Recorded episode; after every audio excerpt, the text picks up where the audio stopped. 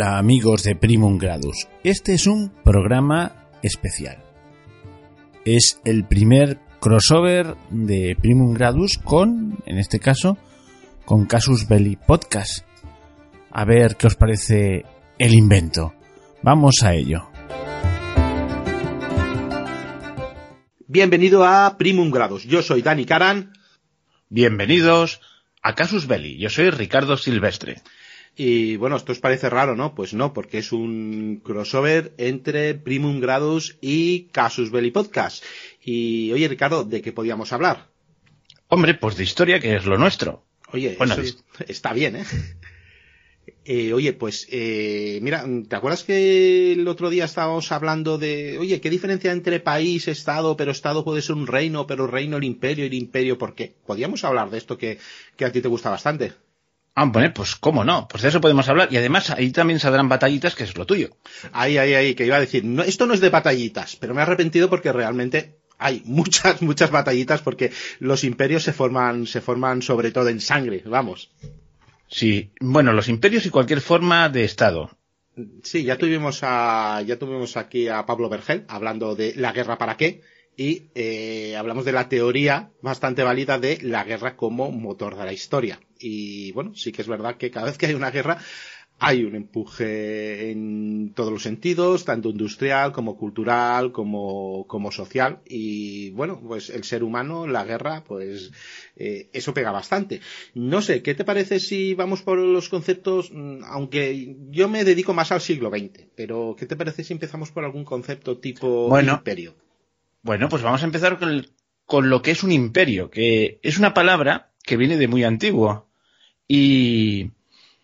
Pero perduró el concepto de imperio hasta bien entrado el siglo XX. Bueno, hoy en día aún se usa la palabra imperio en un sentido figurado para, pues, por ejemplo, para el imperio americano, el imperio soviético, aunque propiamente no son imperios. Pero vamos, quizás, ya sé que es remontar muy lejos, es a la etimología de la palabra. Imperio. Imperio, pues, viene del latín imperium, que a su vez viene del verbo imperare, que significa mandar. Está compuesto por el prefijo, prefijo im. que Es algo im, algo así como penetración. Y el verbo parare, que significa ordenar. Eh, ya nos entendemos. Y a efectos prácticos, no voy a, no voy a escarbar mucho, porque si no, esto más que divulgativo va a ser un peñazo. Era el, el derecho de vida o muerte que tenía un general romano en campaña. Mm, Ya sabes que los romanos eran unos tipos muy legalistas y que los poderes los tenían como muy delimitados. Así cuando entraba un general, sabes que antes de entrar en Roma, pues tenía que desarmar a todo el ejército y era imposible entrar armado. Iba contra la ley. Luego ya, como todo, y esto funcionó. No, hay que reconocer que les funcionó durante unos cuantos siglos, ¿eh? Hasta que vino, hasta que vino Sila y, y se lo pasó por el forro. Y a partir de aquel momento, Alguien con suficiente poder, digo yo, para decir, a mí me vas a venir con legalismos, ¿no? Exacto. Y a partir de ahí ya empezó la debacle. Pero hasta entonces mantuvieron bastante las formas, al menos de puerta para adentro, de puertas para adentro. Un poco como el Imperio Británico, que, joder, ya ha ido un salto, pero ya me lo perdonas, que de puertas para adentro era un sitio más o menos liberal, entre comillas, pero de puertas para, para afuera, el exterior era absolutamente imperialista.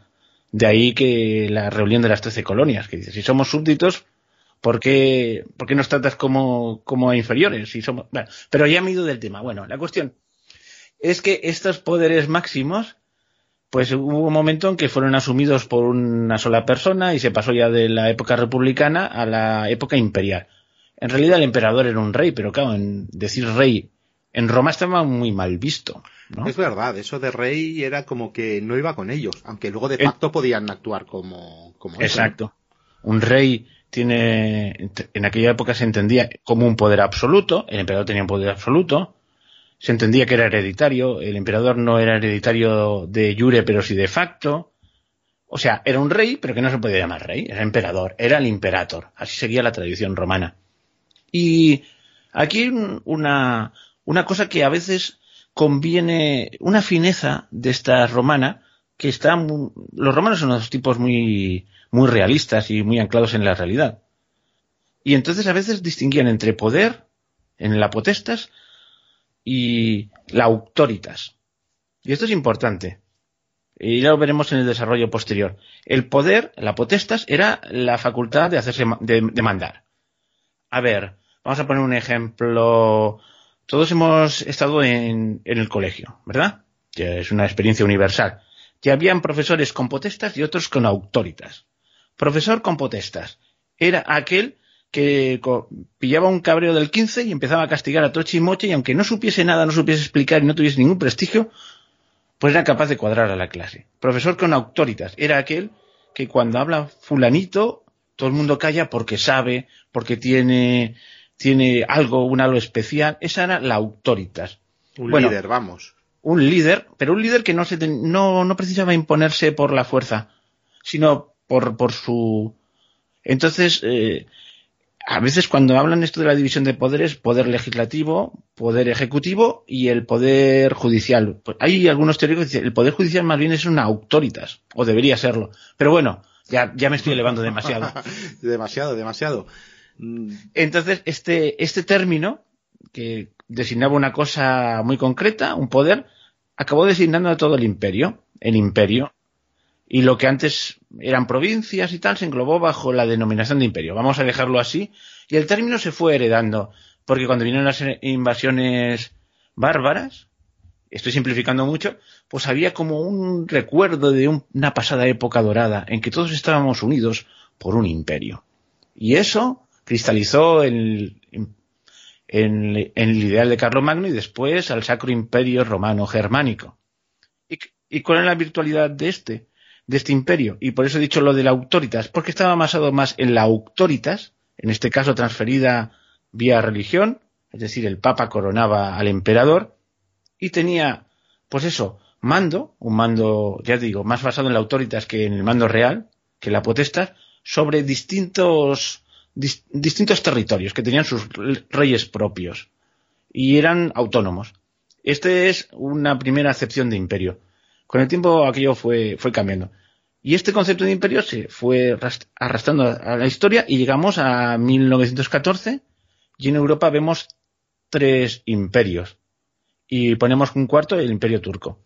Y los imperios estos son el imperio, vamos a empezar el exterior, el otomano, el imperio austrohúngaro, que es muy peculiar, el Reich alemán y el imperio ruso. Y por otro lado está una cosa que era el imperio británico, que estos siempre van un poquito a, su bola. Bueno, yo no sé si esta introducción ha sido suficiente, luego podemos concretar más cosas sobre el término imperio. No, digamos que quien, quiera, quien quiera profundizar, oye, que profundicemos, pero por lo que veo, mm, creo que volvemos otra vez a tirar para atrás y hablar de imperios, porque hay una revolución industrial por en medio, una segunda eh, revolución, hay un, un reparto de colonias hay, el descubrimiento de América y hay dos grandes imperios que se disputan esos territorios, no sé, y yo creo que volveremos otra vez a ese concepto. Sí, y además, eh, esto es un, concepto general, pero es que esta palabra porque claro, eh, hablar del imperio, el sacro imperio romano, que yo de pequeño no tenía claro, digo, pero, pero era, eh, esto era, había uno, no, no, que habían electores, pero los electores, no, pero lo nombraba el papa, pero entonces tenía potestad, no, no, o sea, es una cosa, era una, era un concepto muy extraño, digo, pero no es como el imperio romano. No, no es como el imperio romano. Por eso, aunque me he enrollado un poquito y he hablado de la autoritas, porque te das cuenta que aquí la autoritas importa bastante, porque era un poder eh, basado en la autoritas porque tenía una aurea religiosa, estaba, estaba coronado por el Papa, que también a su vez era una autoritas, porque de potestas tenía poca, pero, pero daba un halo a, un halo de legitimidad a todos los poderes que se le acercaban, y en determinadas épocas eso contaba mucho. O sea que la potestas y la autoritas van de la mano, pero no siempre son lo mismo. Estos conceptos tan finos y otro tiene las palabras, digamos, ¿no? Poco más o menos, sí. Y se contrapesan muchas veces y a veces eso es positivo, aunque algunas veces nos puede horrorizar, pero a veces esto evitaba que alguno se pasase de listo. Ahí tenemos a un, primer, el famoso emperador Barbarroja, ¿te suena? Que se le fue un poco la, cabeza y empezó, aquí mando yo y, pretendió mandar de una forma un tanto despótica y acabó pidiéndole perdón al Papa en Canosa entonces, ¿cuál es la lectura de esto? Que bueno, que al final has doblado la rodilla ante, Me explico, ¿no? Sí, voy a poner una novela que creo que ha leído, bueno, no todo el mundo, pero mucha gente que puede conocer, que es el, eh, Los Pilares de la Tierra, por decir alguno que se conozca, y ahí hay un equilibrio dentro de lo que es, eh, de lo que es la, la historia de una novela, pero de trasfondo hay esa especie de equilibrio que intenta entre iglesia, y digamos que puede ser tal vez la autoritas y el poder de las armas, ¿no? Cómo uno intenta contrarrestar, contrarrestar al otro por poner algo, eh, por poner algo en que nos podamos basar, si quieres. Sí, sí, no, no lo he leído ese libro. Pero bueno, es que hay muchos libros que no he leído. bueno, pero esta, esta que he dicho es la idea imperial de la Edad Media, ¿eh? Sí, y, y, y, daba, y atención, y aquí otro, otro elemento que, que supongo que tú querías investigar, que es la idea de nación. Eh, sí, sí, sí, sí, porque vamos a ver, nación exactamente, ¿qué es? ¿Etnia? que es, mm, o es una cultura propia o es una etnia propia. Y, además, luego cuando hablamos de, de, naciones, ahora me lo explicarás, pero eh, hay multitud de excepciones. Efectivamente. Mira, aquí tuvimos un presidente que decía muchas tonterías, a mi modo de ver, ahora ya no lo nombro, pero que una vez dijo, no voy a hablar de naciones porque es un tema, porque es un término discutido y discutible. Los habituales se metieron con él y digo, hombre, por una vez que ha dicho algo inteligente, es cierto, eh, digo, pues es verdad, porque no es un... Imperio ya es un término discutible.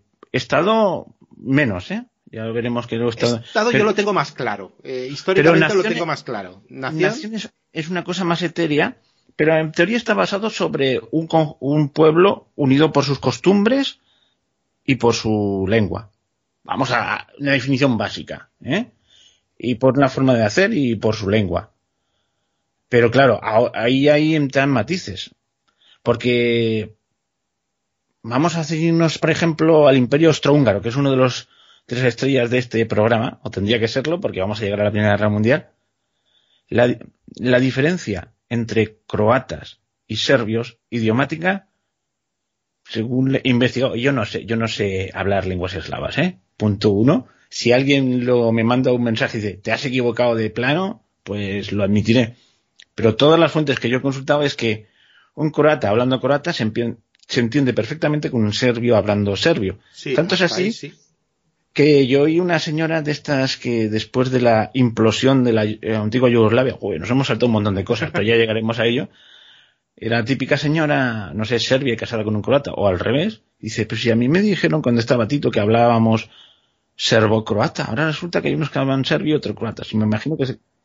Entonces, Quiero decir, son dos naciones y ahí quizás la línea divisoria es que uno estaba a un lado y al otro al otro de las zonas de influencia de, la Iglesia romana y otro de la Iglesia ortodoxa. Es la gran diferencia que hay. Yo lo que lo que me dijo, tengo una, una amiga serbia, bueno, yugoslava, una amiga serbia, y me contaba que ellos el, eh, en la escuela eran cirílico y eh, cada año, durante una semana o diez días, mm, ellos escribían en eh, caracteres latinos, ¿no?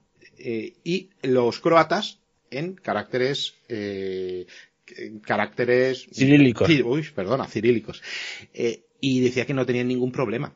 Claro, costaba un poco, pero dice, es que hablamos lo, mismo escrito diferente, ¿no? Y a mí me lo decía, dice, ¿verdad que uno, mm, vosotros, por ejemplo, eh, no habláis mexicano? Digo, hombre, exactamente mexicano no es, ¿no? Es, dice, pues bueno, pues es lo mismo, pero como si hablaseis un poco diferente, e imagínate que la misma lengua la escribís con otros caracteres. Y entonces sí que me, me comentaron eso, dice, mira, es lo mismo, es exactamente lo mismo, lo que pasa es que se, eh, se escribe con, eh, un alfabeto diferente. Y luego, claro, bueno, ya empezó a hablar pues de la diferencia del español, de, de, hay, eh, de por qué en Malta no se habla árabe y realmente se habla árabe pero con carácter latino, etcétera, todo eso que, que viene. Pero bueno, y también de la gente decía, bueno, pues no, no, no, no es el mismo idioma, sí que es el mismo idioma, ¿dónde está la barrera del idioma? El, apunte, el apunte de, del idioma que realmente ahí no une. Ahí no, ahí no une, si son otros elementos culturales y, pero en un momento estuvieron unidos y no pasó nada. Entonces, oye, estoy adelantando temas, pero bueno, esto como es un poco tertulia, a veces la idea de nación puede estar ahí, pero la de nacionalismo normalmente está en una, en un grupito pequeño. Y ahora vamos atrás, vamos atrás, y nos vamos otra vez a la Edad Media, si te parece. Venga. Y me explico un poquito. En la Edad Media existía el, el concepto de nación. Es un concepto complejo. Nación es donde uno nace. Y eso implica una serie de costumbres propias.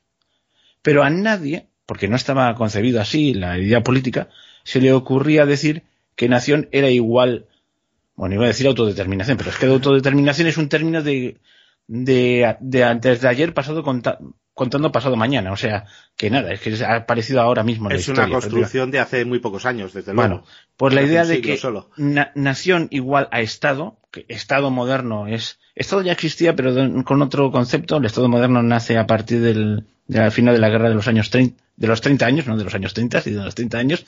Pero bueno, o sea, yo soy muy de mi valle, o muy de y esta, pero soy muy, muy de aquí, y además visto diferente que el del valle continuo, o sea, contiguo. Eh, es decir, la gente era muy de, muy de su terruño. Me explico, ¿no? Y, se sentía absolutamente identificado. Pero estaba la élite que era, entre comillas, más cosmopolita, sobre todo cuanto más, eh, más alto estaba. Y estos se arrogaban la representación de la nación. Estos eran la nación. La nación era la nobleza. Punto, pelota. Pero porque eran directamente propietarios. Es decir, antes no existía, eh, es que era un rey francés. No, era el, rey franco y era, y era tu propietario. No había un estado con tal, ¿no? Era tu propietario. Tú pertenecías a una familia. Punto. Efectivamente. Y eso tenía sus, sus contras, evidentes, y también tenía, tenía sus pros, ¿eh? que, que ahora parece que todo es una barbaridad y la gente no, mira, los contras son evidentes, no, nadie es propietario de nadie, pero como en el fondo no ejercían esa propiedad, porque no la podían ejercer, había muchas cosas entre medio, pues digamos que tú podías vivir muy aislado. Las guerras no te atañían directamente. Muchas guerras de la Edad Media, la belicosa Edad Media, pues alguien me hizo esta comparación. Vamos, o sea, todo tiene sus matices, ¿eh? A ver, cuando generalizas, generalizas. Porque si no, alguien siempre se escandaliza. Pues las, las batallas de la Edad Media eran muy parecidas a las peleas a la salida de un instituto, ¿eh? O sea, se juntan los interesados en, zurrarse y los demás miran. Pero era tal cual y eh, he simplificado mucho. Y así ocurrió durante mucho tiempo. Hay una película histórica que yo siempre recomiendo. Eh, hizo un, dos programas dedicados a Cromwell. Porque esta idea de, de la guerra perduró durante siglos, ¿eh? Y entonces ve una batalla ahí que está Cromwell con los nobles que se rebelan contra el rey y los del Parlamento contra el rey. Y entonces mm, están en la batalla, Cromwell ansioso de entrar en combate, pero la, la, batalla la llevan los nobles. Y entonces, ¿qué pasa? No, es que hemos quedado a tal hora. Pero, hombre, que estamos en la guerra. No, no, no, espera un momentito. Empieza la batalla, la mira. Uy, ya estamos perdiendo, nos vamos. Pero, ¿cómo que? Entonces, el es la hora de que, adiós. Sí, es, es, claro, este concepto que hoy, hay conceptos de hacer la guerra o hacer la guerra en, en verano porque hace buen tiempo porque en invierno cualquiera va. El frío, nos quedamos sin abastecimiento, pero era, respondía a una, a una necesidad real. Quedamos tal día a tal hora y nos pegamos de leches para, y de ahí que también muchas veces se resolviesen conflictos con combates singulares. Hay algunos que han pasado la historia, que el de Nequito ni pongo rey, pero ayuda a mi señor. ¿Te acuerdas de Pedro el Cruel? Sí, que directamente se, se daban de tortas cuando la lanza no funcionaba y a lo mejor cogían un campeón contra otro campeón y, oye, pues a pedradas. Hay alguno que le vence al otro y dice, ala, ya está. Pero también lo atribuyen mucho a que mantener un ejército en esa época donde no te podías mantenerte tú, era, era muy jodido. Quiero decir, eh, levantarse el ejército y a los tres días, si no les pagabas, ya ha venido, la mitad. Y los otros tenían hambre y te invadían el pueblo de al lado. Entonces, eh, bueno, pues vamos a arreglarlo ya, ya, ya, ya, ya, porque si no, luego estos se me van o estos quieren, quieren cobrar. Sí, sí. Bueno, y para eso, podías hacer propaganda de tu, del último programa que hiciste de logística militar, que ah, muy divertido. Claro, claro, es que una cosa lleva, lleva a la otra, sí, con el abrazo del oso, sí. La verdad, muy divertido. Bueno, es que me lo escuché y es efectivamente, se han caído muchos mitos, ¿no? Es que la logística militar es fundamental. Pero ¿por dónde íbamos? Así, de la nación. Bueno, pues digamos que la gente era muy de su tierra, pero los que tenían la idea de la nación y la representaban, pues eran los propietarios, los grandes propietarios, los grandes señores feudales. Entonces se da un fenómeno curioso. Y es que la gente, al final, en los que se apoyan para buscar justicia es en el rey. En cuanto el rey tiene un poquito asoma la cabeza y tiene un poquito más de poder sobre los que los señores feudales, pues es el que les va a hacer justicia. Ahí tenemos el alcalde de Zaramea. Mm. ¿Te suena esta obra de teatro? Sí, claro, claro. Es una especie de rebelión y lo que apelan es eh, a, a, con el rey y decirle, porque claro, el rey es justo. tienen que pitarlo como eso, vamos. Claro, el rey tiene que ser justo. Además, su, eh, su prestigio, su autoridad se le gana, se la gana siendo justo. Eh, algunos no, no, lo entenderán porque tienen una idea de que el rey es el mundo. Pues esto es, esto es posterior. Pero en la salida de la Edad Media y comienzo del Renacimiento, el rey, en, la, en, las que son las grandes monarquías, tiene que ganarse el puesto siendo justos para imponerse a sus señores. Si no, estará siempre a merced de ellos, para ganar la, pues eso, el favor popular, aunque también tiene que llevarse bien, o sea, es un equilibrio. Sí. Por eso el rey tenía el poder muy limitado, mucho más de lo que nosotros nos pensamos. Entonces, eh, vamos a un caso concreto, no tan de leyenda, aunque el alcalde de Zalamea parece que está basado en hechos reales, pues era el caso de los payeses de Remensa en Cataluña. No sé si te suena. No, mira, no lo conozco. Pues, mm, ¿qué ocurría? En España fue feudal. Eh, hay una discusión historiográfica en la que no me voy a meter porque, entre otras cosas, no tengo ni idea. Bueno, sí que tengo algo de idea, pero no es suficiente para meterme en la discusión si en España realmente hubo feudalismo o no. Es que gente identifica a los grandes latifundios con el feudalismo y no es eso exactamente. Porque los grandes latifundios se dan en la última parte de la Reconquista, en Andalucía, y es que habían señores que conquistaban y tal, pero el Ricardo, feudalismo... no, no te metas en esos berenjenales, por favor. Eso no te metas, y menos en los de tu propio país, ¿no? no. Y sí, Pues- y esa discusión la he conocido mucho, de que no había feudalismo. Decía, bueno, pero en esta, sí, bueno, en el norte sí, pero en el sur sí, pero como no era exactamente España, pues entonces no podía haber. O sea, claro, hay tantos peros y tantas, como no es una cosa uniforme, Bueno, vale, pues te voy a, voy a resumir, que me estaba enrollando. Has, has hecho muy bien, ¿eh? No, no, me, no me doy por censurado. Venga. Digamos que hay una cierta consenso en que donde más se arraigó un cierto, un cierto, vamos a poner un cierto feudalismo, y admito todos los matices, ¿eh? Si hay un, alguien que me quiere corregir, que me corrija. Fue en Cataluña. Y se dieron los siete usos o así, que eran intolerables. Pues eh, entre ellos estaba una especie de derecho de pernada, que no sé si hasta qué punto era tal cual lo pintan ahí, eh, que no podían heredar. Bueno, es que ahora mm, estoy improvisando, pero había unos, eh, unos derechos que se habían tomado contra todo derecho, valga la redundancia, los señores feudales a costa de los payeses, los payeses de remensa. Los payeses son los campesinos. mm, Y entonces eh, se rebelan y al final todo eso se acaba con el laudo arbitral que, de los reyes católicos, que median y consiguen que los señores de los países respeten sus derechos. Entonces el rey aumenta su prestigio. ¿Por qué? Porque media entre los desheredados frente a los señores feudales. Eh, esto es un caso muy concreto, que, que veas como ahora me ha pillado un poquito así, improvisa un poco que cualquiera ponga países de remensa con C con, C con palito, ¿eh?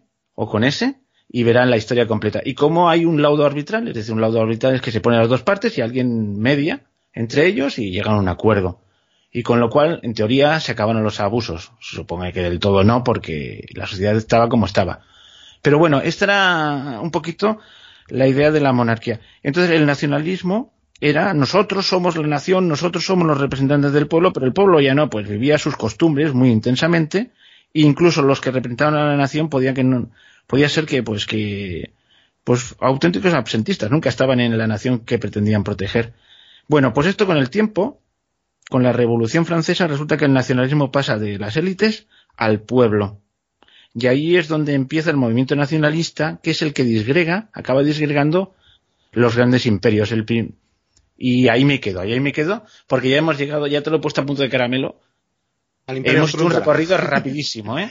Y ahora nos vamos a centrar, nos vamos a ir de la Europa del Sur más a la Europa, Europa Central y podemos ver un poquito de cómo surgen estos nacionalismos, que aparte de liberar pueblos, también son expansivos. Mm, Claro, porque hay una serie de leyes mm, reconocidas más o menos eh, sobre los imperios. Los imperios, mm, vamos a ver ya lo modernos, pero modernos hasta fin de la primera guerra mundial, de la primera guerra mundial, creo yo. Que, bueno, pues tienen que tener diferentes naciona- nacionalidades, diferentes lenguas, diferentes culturas, y tienen una ansia expansionista siempre. A la mínima que pueden, van a intentar eh, acoger en su seno, por hablarlo eh, no demasiado violentamente, acoger en su seno a otras naciones, a otras etnias, a otros territorios. Y luego, más o menos, pues se puede, puede ser más hegemónico o puede ser más multicultural, si quieres, ¿no? Ahí el, por ejemplo, el tema de, de Austria-Hungría, pues sí que había una bicefalia si quieres, que luego yo siempre he pensado que tiraba más para la, para la parte austríaca, pero ostras, mira, ya que estás aquí y te gusta el tema, explícame un poco exactamente qué hace que Hungría esté más o menos en pie de igualdad con, Austria. ¿Simplemente dicen juntos somos más fuertes o cómo va eso? Bueno, pues, eh, bueno, es que ahora sería muy largo de explicar, pero van por ahí los tiros, ¿eh? Digamos que Hungría no es Hungría lo que hoy vemos como Hungría. Era lo que hoy vemos como Hungría y, más cosas. una gran área Adriático y todo, vamos. una, una gran área de influencia. Y entonces era una nación poderosa, que había tenido reyes propios, y en un momento, digamos, se pone fuerte. Hay nacionalismo. Pero nacionalismo, ya he dicho, de, lo, de, lo, de la época. Es decir, nosotros somos, somos importantes, te damos soldados, te damos territorios, o pactas con nosotros o nos largamos. Y entonces, pues, pues pactan y le dan, están prácticamente en pie de igualdad. Y entonces son nacionalistas húngaros. Entonces, eh, digamos que el, imperio austrohúngaro, a efectos prácticos, durante mucho tiempo funciona como dos, dos mitades. No, no muchos trocitos, dos mitades. Una, el área de influencia húngara, que pues llega hasta lo que ahora es Eslovaquia, y otro, por el norte, parte de Galicia, Galicia. Galicia, sí. Que no, confundir con, con La Coruña y todo eso. ¿eh? Galicia es una región del, sur de, de, Polonia, que curiosamente tiene el mismo nombre. Parte de lo que ahora es Ucrania, la Transilvania, que es la patria del conde Drácula, pero es más de la mitad de, de Rumanía pues toda la zona de los Balcanes, ahí medios, mientras que Austria era todo el resto, la zona de habla alemana, Bohemia, Chequia, eh, llegaba también al Adriático, pero por otro lado. Entonces, habían dos zonas muy claras de influencia de cada una y ahí tenían jurisdicción plena, con el agravante de que, digamos, pues hombre, estamos juzgados porque ahí, ahí empieza el concepto de imperio. Si el emperador está en Viena y habla alemán, nos ha sojuzgado. No, no, no, que va, tenían una, una real eh, autonomía. Es más, eh, los húngaros a veces eran auténticos opresores de las minorías étnicas que habían alrededor suyo. Es decir, a los rumanos de Transilvania los tenían bajo su férula. Eh, y los tenían oprimidos y además no admitían que estos, es decir, nosotros hemos conseguido que, que nos tengan en cuenta como húngaros. Pero ¿quién, perdón, siempre estuvieron en contra de que las otras, vamos a llamarle nacionalidades o naciones, tuviesen voz y voto en, en, en Viena. Y tanto es así que en algún momento hicieron un, un proceso de hungarización, es decir, de las escuelas solo se, usa húngaro y tal, lo intentaron, igual que por el otro lado se intentó una germanización. Sí, eso es muy típico, muy típico finales del 18 y... Entonces, eh, quiero decir, están empatados técnicamente. Hay una curiosidad, y es que el josefinismo, un José, no me acuerdo, que intentó las ideas estas del Estado soy yo, y vamos a hacer un Estado unitario, tipo Luis XIV, y vamos a eliminar todas las diferencias y vamos a germanizar, y claro, y esto consiguió la rebelión de los húngaros. Pero es que eh, y al final tuvieron que volver a pactar y se quedó como estaba antes, solo que así eran no era un centralismo, eran dos centralismos, por decirlo de una manera. era bicéfalo.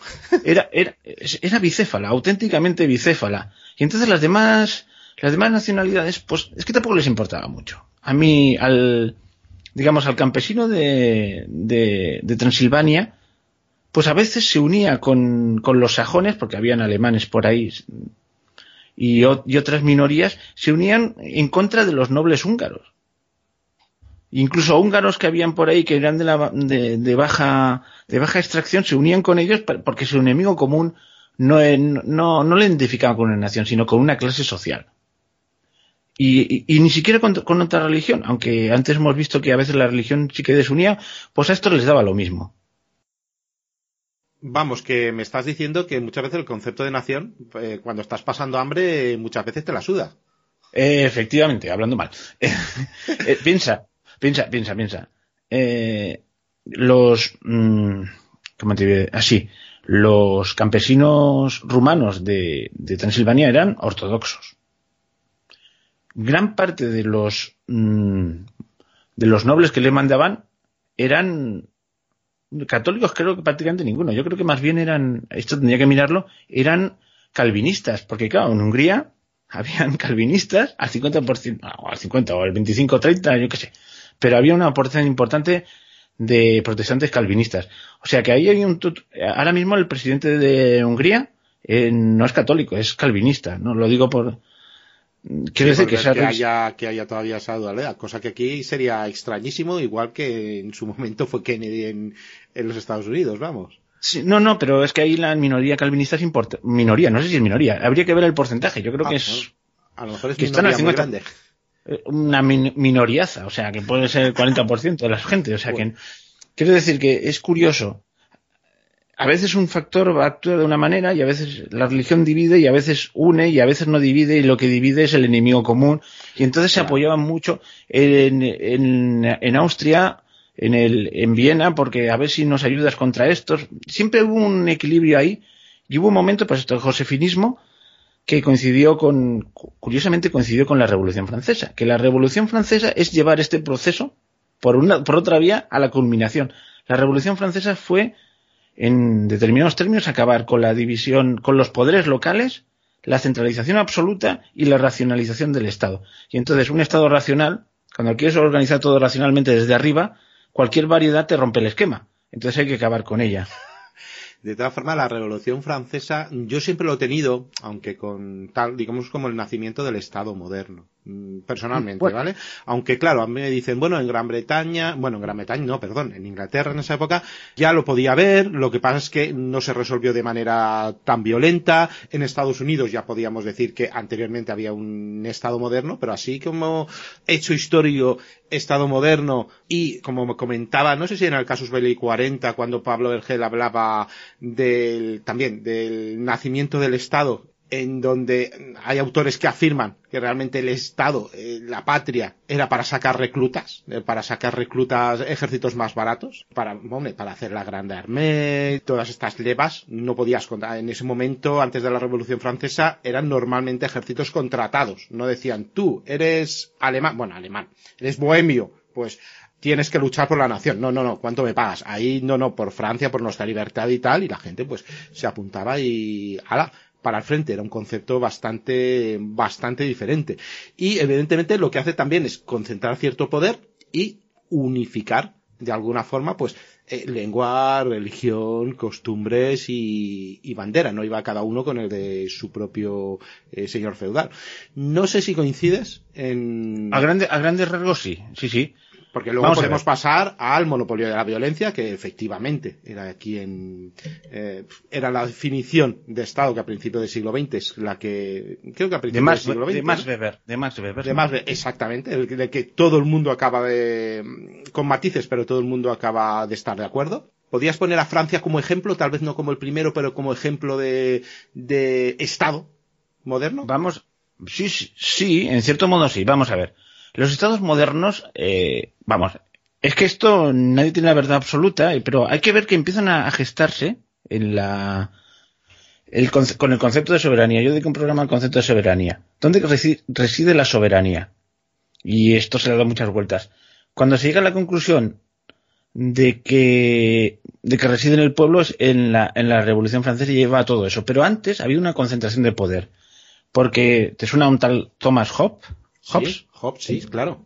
El, hombre es el lobo del hombre. Iba a decir en latín, pero seguro que en alguna declinación me equivoco. el Leviatán, claro, sí. el Leviatán, el estado de naturaleza. El hombre se come al otro hombre, entonces hay que poner paz. Y entonces él dice para... El estado de naturaleza es un mito que no puede existir, porque el estado de naturaleza es un hombre atomizado que no existe.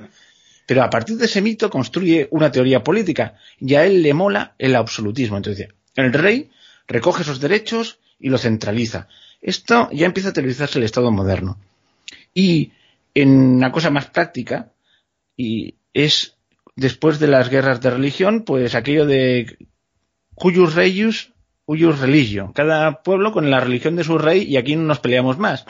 Que es, que es algo, es, es el triunfo del protestantismo en el fondo. Bueno, pues precisamente eh, cuando nos dieron las guerras estas internas en, Inglaterra es lo que tenía a la vista Hobbes. Entonces vamos a acabar con esto y para esto tenemos al rey. Claro que ahí, ah, digamos que los ingleses paren ideas y las aplican de aquella manera y luego las pasan al continente. Me explico, ¿no? Digamos que esta idea se desarrolló más en Francia. Igual que las ideas de la Revolución Francesa se parieron en la, en la Ilustración inglesa y, llegaron a Francia y ahí les dieron resolución. Es curiosísimo.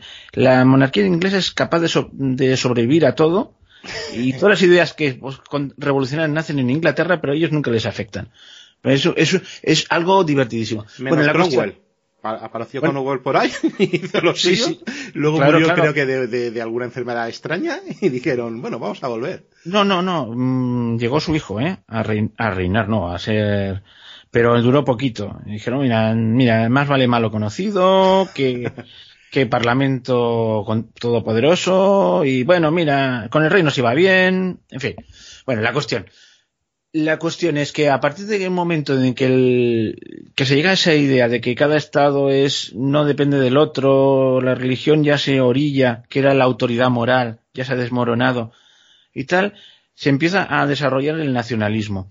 Hay un o protonacionalismo alemán que se da ya con la, con la reforma.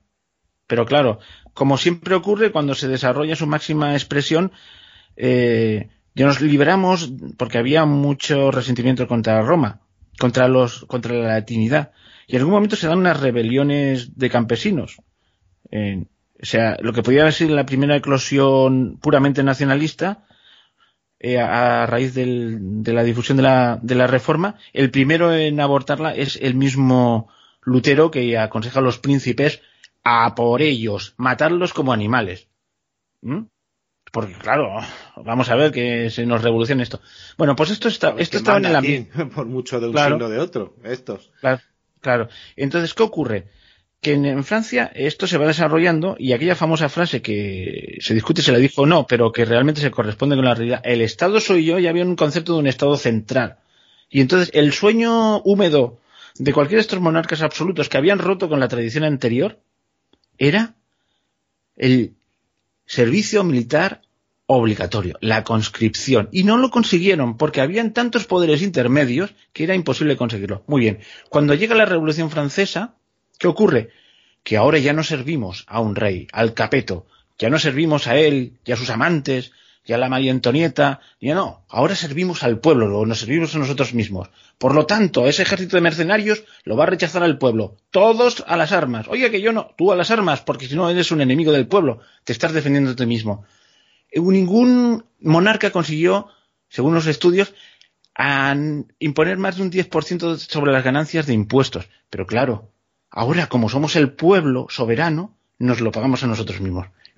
Suben automáticamente los impuestos, que era lo necesario para mantener un, un, gran ejército. Y a partir de ahí empieza que si, bueno, pues las primeras batallas, la batalla de Valmy, la ganan los franceses a base de, de mandar oleadas de soldados. Claro, llega un ejército perfectamente preparado de, de, pues eso, de mercenarios, que es que siempre me sale un francés, mato 20, y otro más, al final esto es horrible. bueno, los rusos de la época, ¿no? Y entonces esto, por decirlo de una manera, hace que todo el mundo... Eh, hay un libro que yo recomiendo mucho que se llama eh, El poder, de Bertrand de Juvenel. Todo esto lo explica. A partir de la guerra se desarrolla el Estado moderno, pero todos se ven necesitados de entrar en esa carrera armamentística y para eso tienen que centralizar para tener más para recaudar más, con lo cual los reyes entran, que habían intentado entrar en esta vorágine, se ven superados por las nuevas naciones. Y bueno, pues José, pues empezó este, este sistema descentralizador, le salió mal y tuvieron que volver atrás.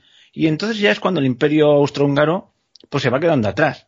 Tiene que conceder que, tiene que ser bicéfalo, tiene que jugar con los nuevos nacionalismos, y, y digamos que no es un poder tan centralizado como a ellos les hubiese gustado.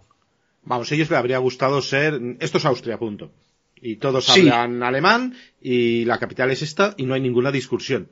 Y entonces claudicaron que, bueno, la mitad hablan alemán y la, mitad hablan húngaro, que es bastante parecido. Y hay un momento dado en que deciden en una parte hablar húngaro y en otra austriaco y eliminar el latín. El latín era la lengua franca. ¿Cómo ocurre, o ocurría hasta hace relativamente poco, en, en Suiza? Que es un ejemplo una, una rara avis, una pervivencia de, del, antiguo, del antiguo sistema europeo. Eh, territorios unidos de distinta cultura unidos políticamente, en, el cual todos mantienen sus, sus características. Unos hablan italiano, otros francés, creo que la mayoría alemán, y hay unos que hablan una lengua extraña El latina. romanche. El romanche, que no se controlaba nada, pero cada uno tiene sus instituciones propias, son sociedades pequeñas, Mm. y que el gobierno central, pues... ¿qué- ¿Quién es el presidente de Suiza? Mm, Que, pues, se oyen los grillos. ¿Alguien lo conoce? cri, cri, cri, cri. Ahora mismo no pasa desapercibido. Pero Claro. es que, claro, Suiza mm, tiene sus cantones, sí, casi todo es más alemán, pero la parte francesa habla francés, la parte italiana también, y son diferentes, ¿eh? son bastante, yo que lo he conocido más o menos, la parte francesa está más afrancesada, si quieres, la parte alemana se nota, las construcciones son puras alemanas, y la, y Livorno y todo esto, de la parte italiana, no es tan italiana, pero, pero también, también se le nota la ascendencia. Es que es una, es una pervivencia del antiguo orden europeo. Eh, bueno, como siempre simplificamos.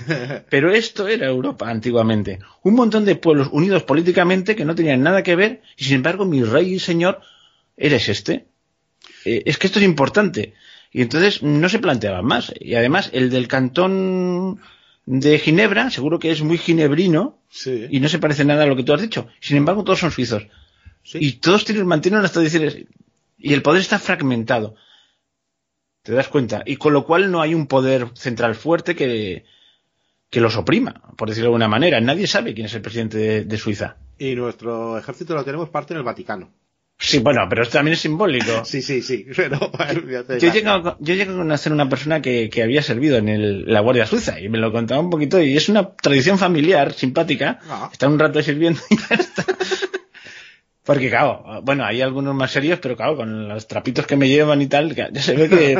y, con, y con un hacha. Hay, hay imágenes de la, de la Segunda Guerra Mundial que están montando guardia, pues los, mm, los, la Guardia Suiza, y están los americanos con ellos haciéndose fotos diciendo, pero esto, ¿en qué país me he metido, no?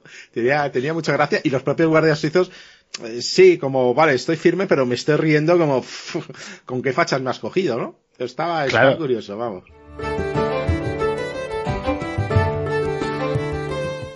Primum Gradus, un podcast de historia y humanidades en general.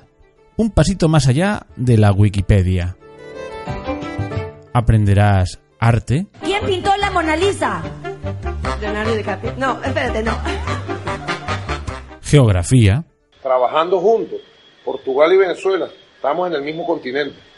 Teoría política, Es el vecino el que elige al alcalde y es el alcalde el que quiere que sean los vecinos el alcalde.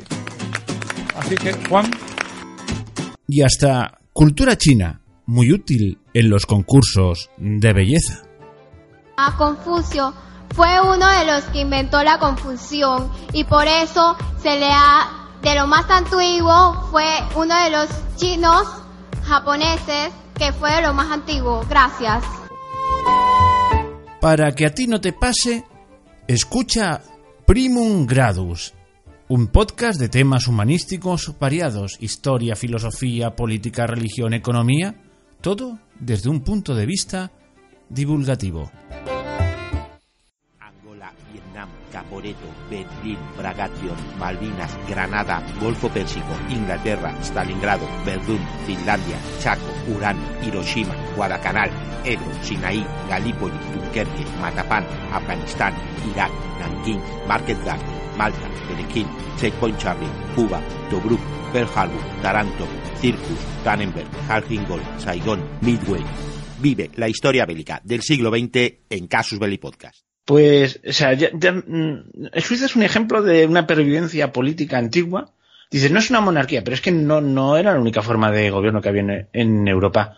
Habían otras formas paralelas, o sea, que era una un fraccionamiento. Es más, las naciones estaban muy diferenciadas. Eh, es que hasta no hace tanto, por ejemplo, en España, si nos vamos a principios del siglo, pues solo ver a una persona sabías de qué pueblo venía, porque vestían diferente. Pues esto se ha ido rompiendo.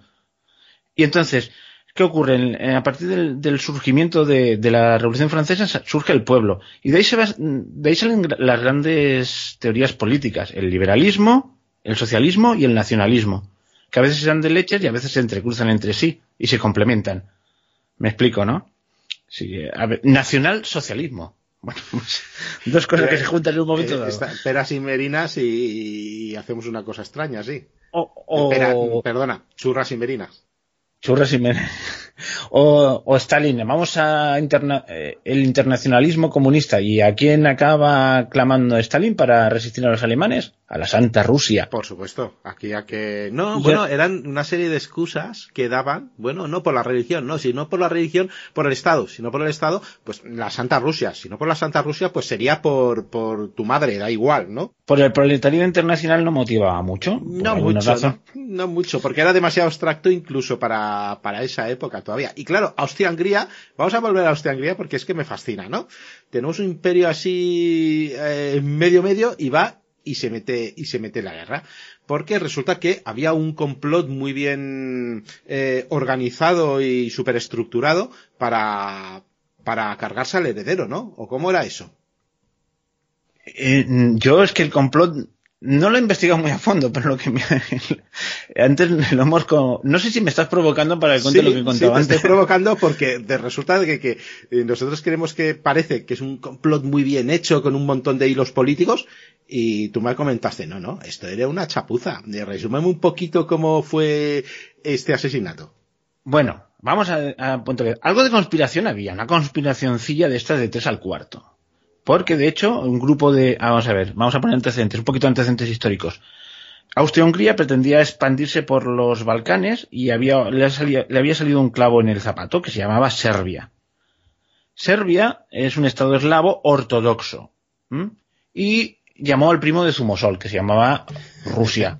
Entonces, y, entonces, el paneslavismo. Entonces le estaba tocando las narices a Austria-Hungría y Austria-Hungría había un territorio que había quedado entre medio que se llamaba Bosnia.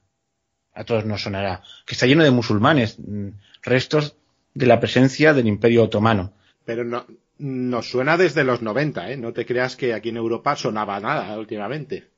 Pero ahí he estado congelado. Hace poco hice otro podcast, perdón, ahora me Sí. hago yo propaganda, de la gente se piensa, ¡hala! Cuando llegó la guerra del, de Yugoslavia, perdona, ¿eh? y luego vuelvo. Sí. ¿Cómo ha podido pasar eso ahí y tal? Digo, "Hostia, si ahí llevan zurrándose desde el principio, bueno, no, desde el principio del siglo XX no, desde, No, no, no, desde la partición del Imperio Romano. Bueno, la cuestión es que quedó eso ahí y entra el territorio que ambicionaban los serbios para hacer la Gran Serbia.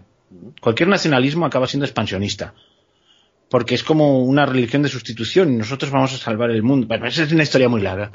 Pero bueno, Austria-Hungría, pues decía, "Oye, vamos a frenarlo y al final, pues, en, do- en- iba a decir 2008, en 1908, pues eh, se anexiona Bosnia. Entonces los serbios no estaban muy contentos. Y los bosnios, que eran eslavos, pues les molaba más Serbia, la gran... Había, nacion- había nacionalismo. Entonces se montó un complot de unos estudiantillos de tres al cuarto. O sea, era una, una cutrez absoluta. Siete estudiantes que llevaban unas bombas caseras y unas pastillitas de cianuro. Porque eran más entre nacionalistas o anarquistas. Una cosa muy rara. Benito se mezcla. Exaltados, ¿no? Exaltados. ¿Y, y Entonces, cuántos eran? ¿Cuántos eran? ¿300? Siete, 500? siete. ¿Siete? Siete, 700. siete. Este, ¿Siete? grupo eran siete, siete, estudiantes. Bien, Sí. muy bien. Para provocar una El- guerra no se ha necesitado nunca tampoco, desde luego. Sí. Entonces, el, entre ellos está el Ga- Gabrilo, siempre se me va el apellido, bueno, el Gabrilo, le vamos a llamar Gabrilo, que tenía 19 años. ¿m? Un chavalín, sobre todo para la época, que la edad, la edad era, la mayoría estaba a los 21, si no me equivoco, me puedo equivocar, pero, pero desde luego no, no era mayor de edad. Entonces, mm, ¿qué ocurrió? Que los sucesores de, del emperador, que ya tenía 84 años y ya se veían, hombre, ah, por fin vamos a, es que además no eran hijos suyos, eran unos sobrinos. Es, que esta historia es muy complicada, pero no vamos a meternos por ahí. Bueno, la pareja la pareja de los sucesores, pues fue a hacer una visita, una visita afuera. Eh, y al- a los recién adquiridos territorios se llevan seis años formando parte de Austria-Hungría y fueron a Sarajevo, la capital. Tienen que hacer la visita oficial. El, él era el archiduque y tenía unas funciones militares, fue a hacer una revista militar. La cuestión es que iban po- po- por un- con un coche por ahí y entonces ya estos, estos terroristas de tres al cuarto, pues con más ánimo que otra cosa, pues eh, en el momento que lo vieron propicio, pues le, le tiraron la bomba. Tiraron una- lanzaron una bomba con la mano. O sea, te puedes imaginar. ¡guau! Sí, sí. ¿Qué a- ocurrió? A bocajarro, le- casi, a pocos metros Sí. tenía que ser. Sí, pero no le salió muy bien porque dio en la carrocería del coche, rebotó y acabó yendo al coche que había atrás y explotó. Total, que, no sé si mató, pero por lo menos dejó hecho polvo a los que iban en otro coche, pero al- a su objetivo lo dejó intacto. Chapuza total, así no se hacen las cosas, se planifica un poquito más. A todo esto hay que decir que también era chapuza porque mm, había poca, poca protección, poca protección policial en la, en la, en la ciudad, o sea, en una, o sea, un pasotismo total, así no se hacen las cosas. Bueno, la cuestión es, imagínate tú, eh, es- esta familia real pues mira para atrás y dice, caramba, nos, hemos- nos ha ido de pelos, ¿eh? Ostras, tú. Y bueno, se lo lleva a la ambulancia y, el siguiente paso que es que el archiduque tenía que ir a la alcaldía y ahí a un museo, no sé. Y ahí- es que los detalles se me pierden, pero la anécdota es la siguiente, que llegan y el alcalde tenía preparado el discurso. O tal. Entonces el, el archiduque no le deja acabar y dice, me tengo que ir al hospital. Y, y, y- y cómo, cómo ¿qué al decir- hospital, qué ¿qué, te ha pasado a ti? ¿Qué, de- qué decís, majestad? ¿no? Pues no, muy sencillo, pues que había un atentado con bomba y claro, el, el, el alcalde no se había enterado. O sea, Claro, no todo tenía Twitter, no, no no, podía. no, pero yo no sé cuán grande es Sarajevo, más en aquella época. Aunque solo sea viva voz, se podía haber enterado, pero bueno, no se enteró.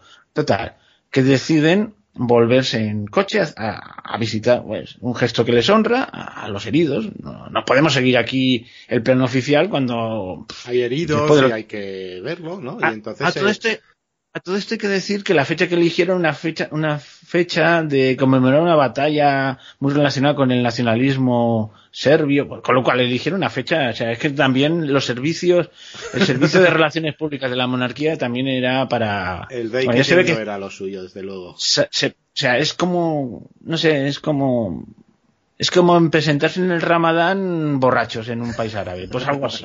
Es que no sé, es que dices, pero tío, un poco, un poco oportuno, esto parece una provocación. Nada, pues entonces se van al hospital, visitan y luego tienen que volver. Y entonces el, el conductor se, se despista y, ostras, que te has equivocado de calle, que íbamos por aquí. Bueno, da la vuelta. Y a todo esto, ¿qué ocurría? Que el Gabrilov, este, pues ha dicho, pues hemos fallado, mira que somos malos, tío. Entonces dice, pues mira, entro en un bar a tomar, a comprarme un bocata, poco más o menos. Entra en un bar y de pronto ve que hay un tumulto y pasa un coche y se queda calado. Se caló el coche, o sea, desastre total. Y entonces sale y se encuentra al archiduque y a la archiduquesa a, a pocos metros. Él tiene un- una calamidad disparando, pero corcho, si te lo ponen a tres metros, entonces disparó. O sea, ya, el tío ya se retiraba a esperar otra oportunidad y se le para el coche delante del establecimiento donde salía, con lo cual le pega, mata a uno y a otro y luego lo cogen prisionero. Por cierto, no lo ejecutaron porque era menor de edad. Lo condenaron a 20 años de trabajo forzados y cosas así. Pues mira, toda esta, esta serie de chiripas que podían no haber pasado fueron la causa, eh, la espita que, que hizo que, que empezase la, la guerra mundial. Porque luego, ah, luego está la acción diplomática. Ahí se lucieron. Bueno, esto ha sido el gobierno serbio. Entonces, eh, hay que decir que el, que el emperador era un señor de 84 años, que, bueno, hoy decía, pero hombre, una guerra ahora, pero había una facción que era muy belicista, encabezado por el ministro de Asuntos Exteriores, el conde no sé qué. Y, y no, no, no, que esto hay que darles un ultimátum, le dieron un ultimátum que decía, bueno, tiene que dejar a la policía serbia entrar en, ay, perdón, a la policía austrohúngara entrar en, en Serbia para investigar el asesinato y tal, y realmente un ultimátum un poco humillante. Y si no, tenemos las consecuencias, declaramos la guerra. Pues curiosamente, los serbios aceptaron, pero pues en un pero. Dice, puede participar también la, la policía serbia. Pero claro, ya tenían la excusa. He dicho que esto no se podía discutir, o lo aceptas o no. Y me lo has discutido, pues ya no vale. Y a partir de ahora, y a partir de ese momento ya empieza a, poner, a, a movilizarse los ejércitos. A todo esto hay que decir que para que, como veían que estaba dudando nuestro amigo el emperador, el ministro de Asuntos Exteriores mm, se inventó, pero es que ni siquiera lo escenificó, o sea, se lo inventó, se lo sacó de la manga, un ataque de tropas eh, serbias en la frontera. Un ataque de tropas serbias, del gran ejército serbio contra el pobre ejército austrohúngaro, ¿no? todo a- el ministro de Hacienda que estaba más en la realidad dijo oye pero no se mete majestad no no no haga mire mira para otro lado que no más la cuestión es que se metieron en la guerra y la sorpresa fue que el ejército serbio estaba muy motiva muy motivado y les plantaron cara y hasta que se quedaron sin balas luego le llegó las la suministro francés y, y, y, pudieron seguir seguir resistiendo. O sea, que lo que en teoría iba a ser una guerra limitada y facilona, pues se fue complicando y ahí ya se puso en marcha todo el mecanismo de las alianzas. Sí, y ahí tenemos, pues, eh, evidentemente, todos estos bloques que se posicionan de un lado o de otro. Tenemos Italia, que no sé si, aquí o allá. No, aquí en Italia, en Italia se pone de perfil, muy en su perfil, para la redundancia. Pero bueno, eh, Italia siempre es bueno saber con quién va a parecer al otro lado. siempre acabamos, cuando hay un poco de tertulio, siempre acabamos hablando de Italia. Esto no, no puede ser yo cuando me meto en internet soy muy negado para los idiomas, pero uno de los pocos idiomas que yo entiendo, soy capaz de seguir, es el italiano. Sí. Y entonces a veces he visto tertulias y tal que ellos mismos llevan un cachondeo consigo mismo con el tema de la guerra. Sí, absolutamente, sí, sí, sí. sí. Porque ya son conscientes de que es que no dan una, ¿eh? desde que son una nación unida. Tiene sus propios chistes, tiene sus cosas orgullosas, ¿no? Oye, pues aquí no lo hicimos tan mal, oye, aquí no fue como lo pintaron. Pero sí, entre ellos tienen sus su chistecicos. Son como los polacos en su momento, que también tenían a su, a, su ejército que, uf, Dios mío, el ejército polaco nos tiene que, que salvar, puf, déjalo, déjalo. Tenían hasta una caricatura del, del típico soldado, del típico soldado, eh, polaco, pues los italianos tienen un poquito parecido, su piero particular, de que dice, no te metas, no te metas, que ya sabes. Sí, pero los, los polacos tienen una cosa, que si tú coges una de las históricas y te vas por el 1500, verás Polonia. Ah, bueno, claro. No, pero bueno, ellos van más atrás y dicen, mira, Imperio Romano. Dice, bueno, vale. Pero seguro que este Imperio Romano era lo mismo que Italia. Sí, sí, sí, sí. Bueno, estos hijos de la loba son los mismos. Sí, sí, sí. Bueno, y ya veremos, ¿no? Decía Adolf, ya veremos. La cuestión es que ahí se puso en marcha todo el tema de las alianzas. El primero es que Rusia apoyaba a sus hermanos eslavos del sur y allá que fue. Pero, eh, pero hay una cosa curiosa, es que todos eran familia. Es que es graciosísimo, porque todos eran primos. No, y tú mira, ¿cómo se llamaba el rey de Inglaterra? ¿Eduardo? ¿Westminster o...? bueno, pues... Me has pillado.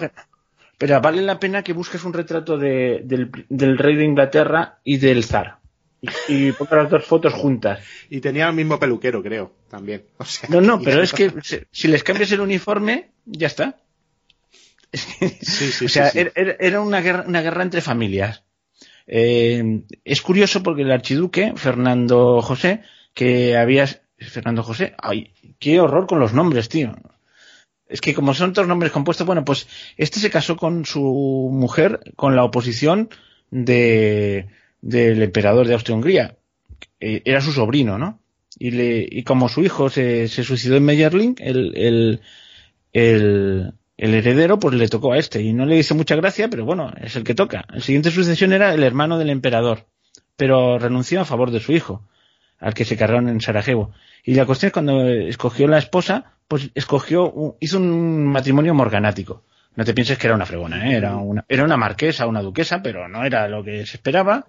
Entonces se oponían, pero oye, que tiene 26 años la criatura, tiene que casarse y tener hijos, porque si no, y bueno, al final le convencieron entre su primo, el, el rey, el emperador de Alemania, Guillermo, entre su propia esposa, la, entre, bueno, entre las hermanas, bueno, todo, el mundo, todo el mundo le dice, oye, entren razones, que se case ya, que sean felices y, bueno, vale, pues que se casen, pero que no tengan derecho a sucesión, porque esto es un matrimonio indigno y tal. Y una cosa, es una cosa surrealista. Entonces le tenía mucho agradecimiento esta, esta pareja, porque el primero que lo recibió y trató a su mujer como, como a un, como alguien de la, de la realeza y le saludó fue el, el, el emperador alemán, ¿no? Entonces, claro, tenía un cierto cariño. Bueno, dicho esto, es que son cosas, es una historia maravillosa esta, ¿no? Porque dices, joder, pues si era duquesa, tío, porque déjalo que se case, no sé. Ya, pero tendrían todos sus cánones y supongo que habría ahí cierta, cierta lucha política entre las familias, ¿no? Como, mira, un detalle, cuando en la boda real de Alfonso XIII vino el heredero de la corona austrohúngara, este que se y no pudo venir con su mujer porque no estaba ni invitada. el protocolo, por favor. O sea, no, no era de... tú imagínate ahora que, que se case o va, le invitan al bautizo de, este que viene ahora de la Casa Real, Parece que pronto va a tener... Y dije, no, pero Leticia no, que está, ha salido, hombre. ¿Qué periodista? Esta periodista. Pues más o menos lo mismo, pero solo que esta era duquesa.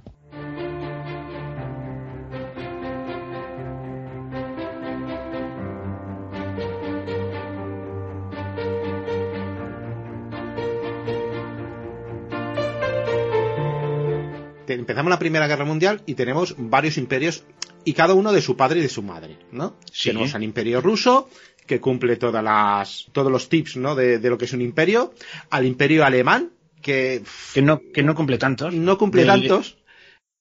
Eh, bueno, el Imperio Alemán que lo datan, lo datan de cuando la, la guerra franco-prusiana es cuando datan más o menos cuando puede haber una unidad mm, factible de esta nueva Alemania. No sé si Efect- estás de acuerdo. A partir de ahí es cuando se junta un ejército, todos a la misma bandera, y vamos a nuestro enemigo tradicional, que en ese momento era, era Francia. Y ahí podemos, eh, podemos ver un, un Estado alemán unificado y más como imperio, ¿no? Sí, unificado en torno al, al estado más, más, más asquerosillo de, to- de todo el imperio, que era Prusia. Era Prusia. No, luego eh, a mí me contaban que de cuando la, la separación en dos Alemanias en el 48 eh, no querían saber nada. Los alemanes del oeste dicen, no, no, los prusianos esos huelen. Eso me decían No. directamente, no tenían un poco de, de rabia a los prusianos, no les gustaba mucho. Bueno, es que, bueno, los prusianos era un- una región pobre, era, nadie les hacía ni caso, pero yo una vez que, que hay países que tienen un ejército, pues este era un ejército que tenía un país.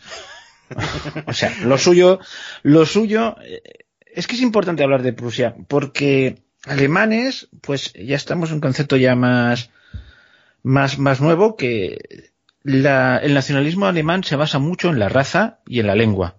Es muy, es una tiene esta particularidad. Tanto es así que durante un tiempo dice, está claro que nuestro destino hist- histórico es unirnos, pero ¿en torno a quién nos unimos? ¿En torno a Prusia? O a Austria. O a Austria, en torno a estos protestantes luteranos integristas o en torno a estos católicos integristas. Dicho así, muy bestia, ¿eh? En- mm, y hubo una cierta pugna también con Austria. Lo que pasa en un momento de Austria ya se desentiende. Digo, esto es importante porque los austriacos, pues, tienen tantos títulos de ser alemanes como un señor de Baviera, en el fondo, por lengua y por cultura, si lo vemos de una manera amplia. Por eso, cuando acabó la Primera Guerra Mundial y se vieron ver la que se venían, alguno ya puso una cláusula especial que prohibidísimo que Francia, que perdón, que Alemania y Austria se unan. Lo dijeron expresamente, porque porque se la veían venir. Ahora Austria ya no tiene política propia, lo, lo lógico, lo natural, viendo cómo están las cosas, que se una a Alemania, porque era lo- y de hecho es lo que ocurrió. Fue un, pero perdón, me he desviado del tema, pero no me he desviado. Estamos hablando del nacimiento de, de la Alemania Unida, pues se, se forjó en torno a, a Prusia. Digo, con, con, con Austria tuvo sus más y sus menos con los ducados de Schleswig-Holstein. Uy, he tomado carrilla y me ha salido. Que está justo al- debajo de Dinamarca, en ese cuellito que hay, pues que se los disputaban unos y otros. Al final se llevó el gato al agua a Prusia y bueno, ya Austria renunció. Sí, le dijeron tú para abajo, tú ve a los Balcanes, tú para abajo y tú déjame el resto. E- efectivamente, pero en no se llama muy bien. Además eran un- dos tipos de monarquías muy diferentes. Digamos que el, eh, desde Federico y tal, ya eran monarcas ilustrados, despotas ilustrados, ¿eh? De le molaba la ilustración, eran unos, los progres de la época, que, se les fue luego de las manos, porque siguiendo las ideas progres, pues surgieron las repúblicas libertarias, estas de Francia y tal, pero esto lo tenía más o menos sujeto, ¿eh? Todo para el pueblo, pero sin el pueblo, eso lo tenían bien claro. Eh, entonces es otro tipo de imperio que nace de- en la modernidad. Mientras que el de Austria-Hungría era un imperio que venía de la Edad Media, arrastrándose de la Edad Media, en cierto modo, este nace absolutamente de la modernidad, con ideas absolutamente modernas y con, y con otra mentalidad. Entonces no, no No, es perdona, no- todo lo contrario ahora que el que podemos hablar que es del Imperio Ruso. Que ese, si, si Austria-Hungría venía de la Edad Media, el Imperio Ruso no, no sé si de los vikingos o qué. Sí, bueno, Sí, bueno, es que esto lo- es de los vikingos, ¿no? Además te he ido a tocar un tema que tú estás haciendo una saga de, Sí, sí, bueno, de lo- Rusia. Luego, si quieres, resumo un poquito porque... Simplemente tenemos, tenemos, es, era tan monolítico, además tenemos que Rusia sale de una, de una campaña que le fue bastante mal. Recordemos la guerra eh, ruso-japonesa en que le además fue una... Arthur. Dime. Sí, sí, que además fue súper humillante porque unos salvajes asiáticos les derrotan. O sea, es que no, esto es inconcebible. Para la época, aquello es hacer el ridículo espantoso, más espantoso. O sea, que unos tíos asiáticos te derroten, vamos, es que esto es vergonzoso. Y sale de ahí y, tampoco es que esté muy reforzado eh, y ni muy modernizado. Habría a lo mejor eh, pues alrededor de pues a lo mejor en Sebastopol o en, o, en San Petersburgo tenía cierta industria, pero el resto seguía siendo lo que conocemos en su momento como puro eslavo, ¿no? Barrizales, campos, campos de, de cereal, que no son siervos de la gleba porque eh, por decreto dice que no, pero eh, hay que verlo. Pero hay, hay una cosa, hay un detalle que antes hemos hablado de las chiripas, bueno, en, en, en fino se llama serendipias que, llevó al asesinato del archiduque. Bueno, pues la revolución rusa es una cosa pensada, pero que todo salió como salió. Y, y las circunstancias de Rusia es que está empezando a crecer, pero a lo bestia. Pero ¿qué pasa? Que cuando estás muy atrasado tienes que llevar muchos años de crecimiento a lo bestia para ponerte a tono. O sea, es partida de muy atrás pero tenía un crecimiento anual pues típico como la China que conocíamos en los años 90 de dos cifras al año. Mm. Pues este, en esa estaba Rusia, estaba viendo usted diciendo paso gigante. Lo que pasa es que un país tan enorme y tan atrasado, pues y hubo la revolución, que no iba a ser una revolución. Bueno, no, no, vamos a la revolución, pero lo que quiero decir es que está en plena expansión, pero claro, chico, aún tenía tanto tramo por recorrer que realmente eh, había llegado tarde, ¿no? Había llegado tarde. Sí, había, pero bueno, como China llegó tarde y ahora eh, da miedo. Pero yo creo. Sí, sí. sí. Pues es, el mismo caso. Eh, los paralelismos llegan hasta donde llegan, ¿eh? Quiero decir, no hay que estirar el chicle porque llega un momento en que no se parecen en nada, pero en este sentido sí. Eh, hay dos cosas que siempre digo. No compares dos cosas. Vamos a ver, todas las cosas son comparables. si no todas estableces, estableces bien los términos de la comparación. Pero esto no, no puedo decir esto. Sí, otra cosa que es una cosa muy absurda y yo lo comparo, tengo que correr yo con el, con el, con el costo, con el coste de hacer comparaciones absurdas. Pues pero, pero en este tema sí que son comparables. Naciones, cuando una nación sale del, de la más absoluta pobreza, pues tiene, una vez ha puesto todas las cosas en regla, va disparada. Lo que pasa es que llega un momento que se tiene que frenar. Por, bueno, pero esto es hablar de economía y no. Vamos a, digamos que Rusia efectivamente eh, era un país el pueblo, mm, es muy duro lo que estoy diciendo. Estoy hablando que la Revolución Francesa, que toda que la Revolución Francesa fue la Revolución de París y del pueblo de París y, gracias. Y arrastró. y arrastró a todos. Muy bien. Pues en Rusia, pues el pueblo, pues estaba ahí muerto de hambre y hacía lo que podía y había unas élites muy favorables al régimen y, entre las élites estaban los revolucionarios y entre los burgueses, como siempre pasa. O sea, el pueblo se engancha en el último momento y lo hacen todo en nombre del pueblo pero bueno, digamos que en Rusia, a pesar de que era un estado autoritario que hacía relativamente poco que había liberado los siervos, o sea que antes estaban adscritos a la tierra, en el siglo XIX estaban adscritos a la tierra, hasta que llega un, un zar liberalizador que los libera y naturalmente le, retribuyen bien, con un atentado y se lo cargan. Luego el siguiente que vino dijo, pues ahora os vais a enterar, pero bueno, esto pasa siempre. El que abre, el que abre el melón acaba, acaba recibiendo. Pero bueno, pues en estaban en plena modernización y, digamos que estaba sobrepasado el zar Nicolás, porque estaba entre la modernidad, lo viejo, lo antiguo, lo nuevo, y entre medio había un ser curioso que se llama, que también le dediqué un programa, se llama Rasputin, es que, es, todo muy, Rasputin es todo un personaje que da para, hice un programa y luego me di cuenta que daba para cinco programas, pero bueno, er, es que es una historia, eh, la zarina era de origen alemán, con lo cual la gente desconfiaba de ella. Uy, esta. Bueno, es que esto. Era un país. Eh, era un, un, gigante con pies de barro. digámoslo así. Entonces, en las élites había una corriente, además, desde bien entrado el desde mediados del siglo XIX, la corriente nihilista. Si alguien es aficionado a la literatura rusa, a, a Tolstoy y sobre todo a Dostoyevsky, verá que es, tremendo de, de, de, gente dispuesta a hacer atentados, de dinamitar el orden establecido en, en, uno, en unos términos súper revolucionarios. O sea, el nihilismo es no creo en nada, lo voy a destruir todo para volverlo a construir. Y eso estaba en la Rusia de los zares. En la Santa Rusia. Esta era una corriente importantísima. Lo digo porque la gente, bueno, yo algún día dedicaré un programa al nihilismo ruso, porque es que es interesantísimo. Pero digo, eh, es que hay que verlo. A lo mejor me, he ido un poquito del tema, pero. No, bueno, eh, en esa época, en esa época era, bueno, ¿cómo? no puedo reformar.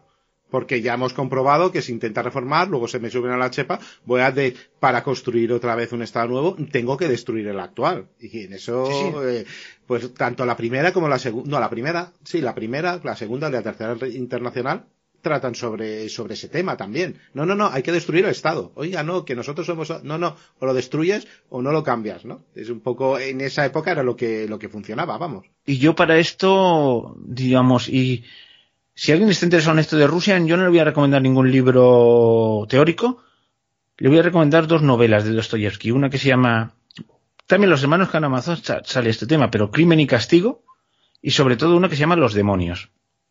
Ahí lo dejo, porque son novelas densas, pero te das cuenta cuál era el ambiente cultural que había. O sea, había gente absolutamente radicalizada y, y, estaban todos entre los llamados príncipes, que la nobleza Rusia, rusa era extensísima, todo el mundo era príncipe, sí, sí, tenía, claro. tenía a su cargo no sé cuántas miles de almas y Tolstoy mismo era un tipo curiosísimo. Eh, era un príncipe de estos y que tenía a su cargo no sé cuántas almas, es decir, tantos campesinos adscritos a él, luego los liberaron y él era de ser bueno y Naturalmente esta gente que va tan de tan idealista luego a su mujer la trataba a patadas, pero bueno, estas cosas pasan a veces.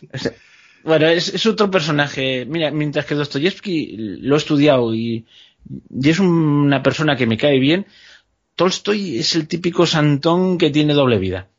O que... Bah, Dostoyevsky era una buena persona, pero no tenía ese aura, ese aura, y era un tipo más coherente. Lo poco que sé de su biografía, aunque los dos son grandes novelistas. ¿eh? Yo os recomiendo de verdad, de verdad, eh, para comprender el estado del, de Rusia, no un libro de teórico, de la Rusia antes de, la guerra, lo que había, estas dos novelas. Seguramente hay más, pero son las que me he leído. Oye, y el príncipe Nicolás, eh, ¿cuál era? Su, ¿Realmente estaba también aposentado o cuáles eran todos sus enemigos? ¿Cuáles eran las, las debilidades del zar en ese momento? Las debilidades del zar no, aparentemente no, no, había ninguna debilidad, sencillamente, la gran debilidad se llamaba Alexei, Alexis, que era su, su, su niño. Que es que estaba cogido con pinzas. Es que el, se estaba extinguiendo la, y, y, en un momento de cambio que encima el, el heredero sea un niño de cristal, es muy, era muy, muy enfermizo, ¿no? Era un niño enfermizo porque el resto eran, eran niñas y en ese momento necesitaba todavía, pues como la, como la baja edad media, un heredero, ¿no? Si no, no podía legitimarse, te, perdía fuerza con eso. Efectivamente. ¿Qué, qué, qué enfermedad tenía? Pues una enfermedad que tiene un tal Juan Carlos I, ah. que se llama hemo, hemofilia. Ajá. Lo que pasa es que Juan Carlos I, con los avances modernos, estaba todo perfectamente controlado. Claro. Pero en aquella época no estaba tan controlado. La hemofilia, sencillamente, es una enfermedad que si te das un golpecito, ahí no pasa nada, pero resulta que no cicatriza bien la, eh, la, la, herida, la, la sangre no coagula. Entonces, el golpecito, lo que te dio un, un maratonito, ya ni siquiera un corte. Si tienes un corte, ya, bueno, ya puedes ir poniendo vendas para tapar la hemorragia. Pero un golpecito puede significar una hemorragia interna. O sea, el niño cada vez estaba malísimo. Entonces, eh, como curiosidad, es que esto lo, eh, en aquella época salió una, un nuevo medicamento milagroso. El, el ácido acetil salicílico. Vulgo, aspirina. ¿Eh? Entonces algunos lo empleaban para todo, fantástico. Esto cura todo, el dolor de cabeza, es analgésico, y no se le ocurre otra cosa que darle eso al niño. ¿Cuál es uno de los efectos ¿A quién se lo recetan este, la aspirina? Hoy ya no hay casi en los botiquines, no sé por qué, la, está medio proscrita. Pero ¿a quién se lo recetan aún? A los que tienen problemas de corazón, para, para que la sangre se licúe un poquito más y fluya con más rapidez. O sea, lo último que le tenían que dar a un niño con hemofilia, o a una persona con hemofilia, claro. es eso. Era más fluidez bueno, para que, que saliese más entonces, sangre, ¿o qué? Bueno, sí, sí, sí, con lo cual todavía la, la iría más. Entonces llegó un santón de, de la Siberia que se llamaba Rasputin y, lo primero, dejemos esto, esto en manos de Dios y quitemos estas medicinas. Claro, le quita esa medicina y ya mejora. Esto, esto lo has acertado. Eh, bueno, lo- no nos metemos con Rasputin. Estábamos diciendo que la debilidad era esta. Y la hemofilia es una enfermedad hereditaria. Hereditaria. Se hereda A por vía materna, o sea que vino por la zarina, entonces no se sabía, y dos solo le aparecen los chicos. O sea que las las las infantes, ¿cómo se llamaban ahora? Ah, ah, las, eh, la- las hijas del zar, ahora no me acuerdo cómo se llaman, eh, el nombre genérico que tiene, la Ostras. Tatiana y todas estas, Sí. pues, pues las grandes princesas, pues estas, eh, si se hubiesen casado, podían, podían haber transmitido esto. De hecho, a, a nuestro antiguo rey Juan Carlos, pues le vino de su línea materna que viene por vía Inglaterra, etcétera, etcétera. Y yo supongo que por ahí ha habido algo de, mira, cásate con una chica que no sea de sangre real, a ver si, si limpiamos un poco la sangre. Eh, esto lo digo yo, me parece lógico, ¿eh? De hay que limpiar la sangre. Pensemos que en aquella época, pues ya os he dicho, si pones un, un retrato, bueno, de hecho, se parecía mucho con el rey de Inglaterra, el mismo corte de barba y tal, y en un momento dado, cuando triunfa la primera revolución, piensa en exiliarse en Inglaterra, al fin y al cabo, me voy a, casa de mi primo. Primos. Pero no sé por qué no cuajo. Y porque todo el mundo dice la revolución rusa, no, hubo dos revoluciones, La del ¿La de 8 abril? y la de... y la de, la de octubre. Claro. Ah, bueno, la del 8 y la del 17 y bueno, luego la... no, la- no, vale, es que no digo en, en el cato- en el 17. Ah, vale, vale, Aparte 17, de- sí. Bueno, sí, efectivamente, en el 1908, gracias por el apunto, pero bueno, vamos a poner La del Potemkin. El 1908 era la del Potemkin, ¿vale? No los... Bueno, ahora- vale, sí. y la del seguir en- 17, las dos del 17, las de... Ya está Lenin por ahí, vamos. Sí, pero Lenin está fuera y bueno, Lenin estaba exiliado en, en Suiza. Mm. Y entonces, pues, eh, oye, Rusia nos está dando la, bueno, quizás no son muy buenos el- su ejército, pero mucho, es que hemos de despejar un frente porque si no estamos en dos frentes. Aquí hay un tío con barbita de chivo que dice que si él llega al poder, la paz. Ah, pero es comunista, este va contra todo lo que nosotros luchamos. Pues nada, mira, le ponemos un tren y incluso hay una película que yo la recomiendo. El tren. Yo la- Pero bueno, esa El- es una serie, creo. Espera. el tren de Len, yo la he visto en YouTube. No sé si es legal o no lo que está ahí, pero es muy interesante porque se ve todo el proceso de que a Lenin lo montan en un tren. Oye, pero sobre todo, mira, te va- vas a ir a Rusia, pero tú aquí, calladito, ¿eh? No digas nada. Porque claro, todos los mostachones estos alemanes, ese asqueroso comunista no lo podían Claro. ni ver. claro. Pero no te preocupes, es un arma de destrucción masiva para Rusia, porque la va a liar parda, no te preocupes. Y posteriormente Y- para Alemania, eso no lo pensaron, pero bueno. No, es que las consecuencias no deseadas de las cosas. Eh, ahora que estamos hablando de películas, perdona, es que voy a encadenar una cosa, es lo terrible que tiene ir en plan tertulia. ¿Tú no has visto una película de Rambo 4 que Rambo La de los lucha, con- talibanes. lucha contra los rusos Sí. junto con los talibanes? Sí. Bueno, pues Bueno, luego dijeron que no es que fueran talibanes, es que era otra cosa. Bueno, pero sí, sí, sí, sí, bueno. Es muy famoso ese, ese tema desde, Es que desde ahora- las Torres Gemelas, es muy, muy famoso, sí. Es que a mí, a mí me gustan mucho las películas. Siempre uno, uno tiene una, una pasión cinéfila inconfesable. Hay gente que le gustan las películas de Fernando Esteso y, y tal. A mí me gustan estas porque son tan asumidamente malas que me río. Pero bueno. Eh, bueno, pues la cuestión es que le metieron un tren con Lenin dentro y su camarilla. En un momento dado se ve en la película y parece que fue cierto que uno no puede más sus ansias revolucionarias y en una de las paradas que hay en plena Alemania salía a un mitin a los obreros alemanes que se enteran que está ahí. Y bueno, y la bronca que le mete Lenin, te estás callado de una vez. Que se bueno, hacia trancas y barranca llegan a Rusia y, bueno, si chiripa fue lo del asesinato de los archiduques, bueno, la chiripa de, de la llegada al poder de, de, de Lenin, pues podían haber llegado perfectamente, se lo podían haber cargado por la calle mientras iba corriendo como un pollo sin cabeza, pero triunfó. Y lo que hicieron fue copar las instituciones. O sea que una vez más el pueblo no tuvo nada que ver. Simplemente copar las instituciones y a partir de ahí una minoría muy concienciada pues lo consigue todo. No, Pero eso pasó supo, todo. supo dirigir, yo creo que supo dirigir bien el descontento de las masas y darle, y darle una solución tangible. Oye, no, no, no, mira, Sí. que vamos a matar a estos. No, no, que vamos a daros la paz y vamos a repartir el, eh, la No, no, pero- Entonces, Pero lo que, lo que quiero decir es que el, el partido bolchevique era minoritario. Aunque se llamaba la aunque se may- llamaba mayoritario, bolchevique es mayoritario, sí, sí. O sea, siempre juegan con esta, digamos que una minoría muy auto autoconcienciada puede llegar muy lejos. O sea, sí, que sí, sí, sí, sí. No, y además convencida, porque mm, dentro de lo que cabe, los mencheviques, bueno, dadnos un poquito más de poder, como, como este que está aquí, queremos un poquito. No, no, Lenin se puso, no, no, todo. Danos todo el poder para los soviets. Nada de un poquito como Rotezevsky o quien sea. Queremos todo.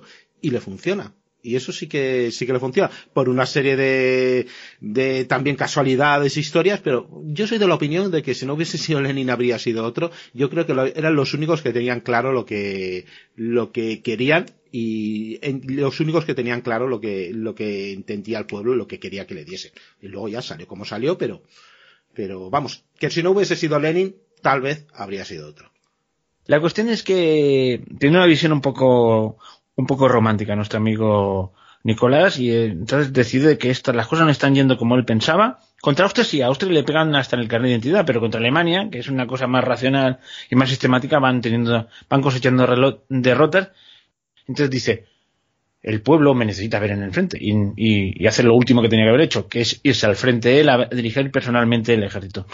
Con lo cual se jugaba mucho, porque se jugaba el prestigio. Mientras y bueno, y a partir de ahí vino lo que vino. Eh, este era el, el caso del imperio ruso.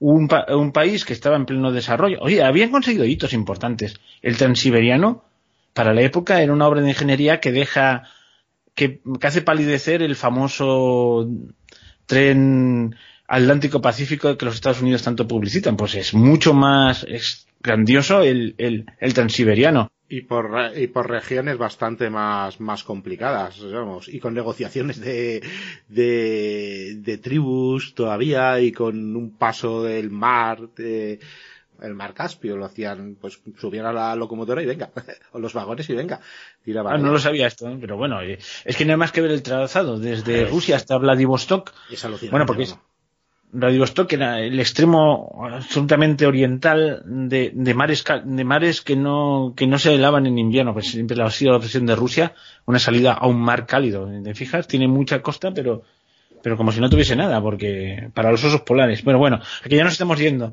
O sea que la Rusia era era un país pequeño, pero no era un enemigo a tener en cuenta, ¿eh? Aunque solo sea porque Demográficamente si quieres, o sea, con eso ya lo tiene. Sí, tenía mucho. ¿eh?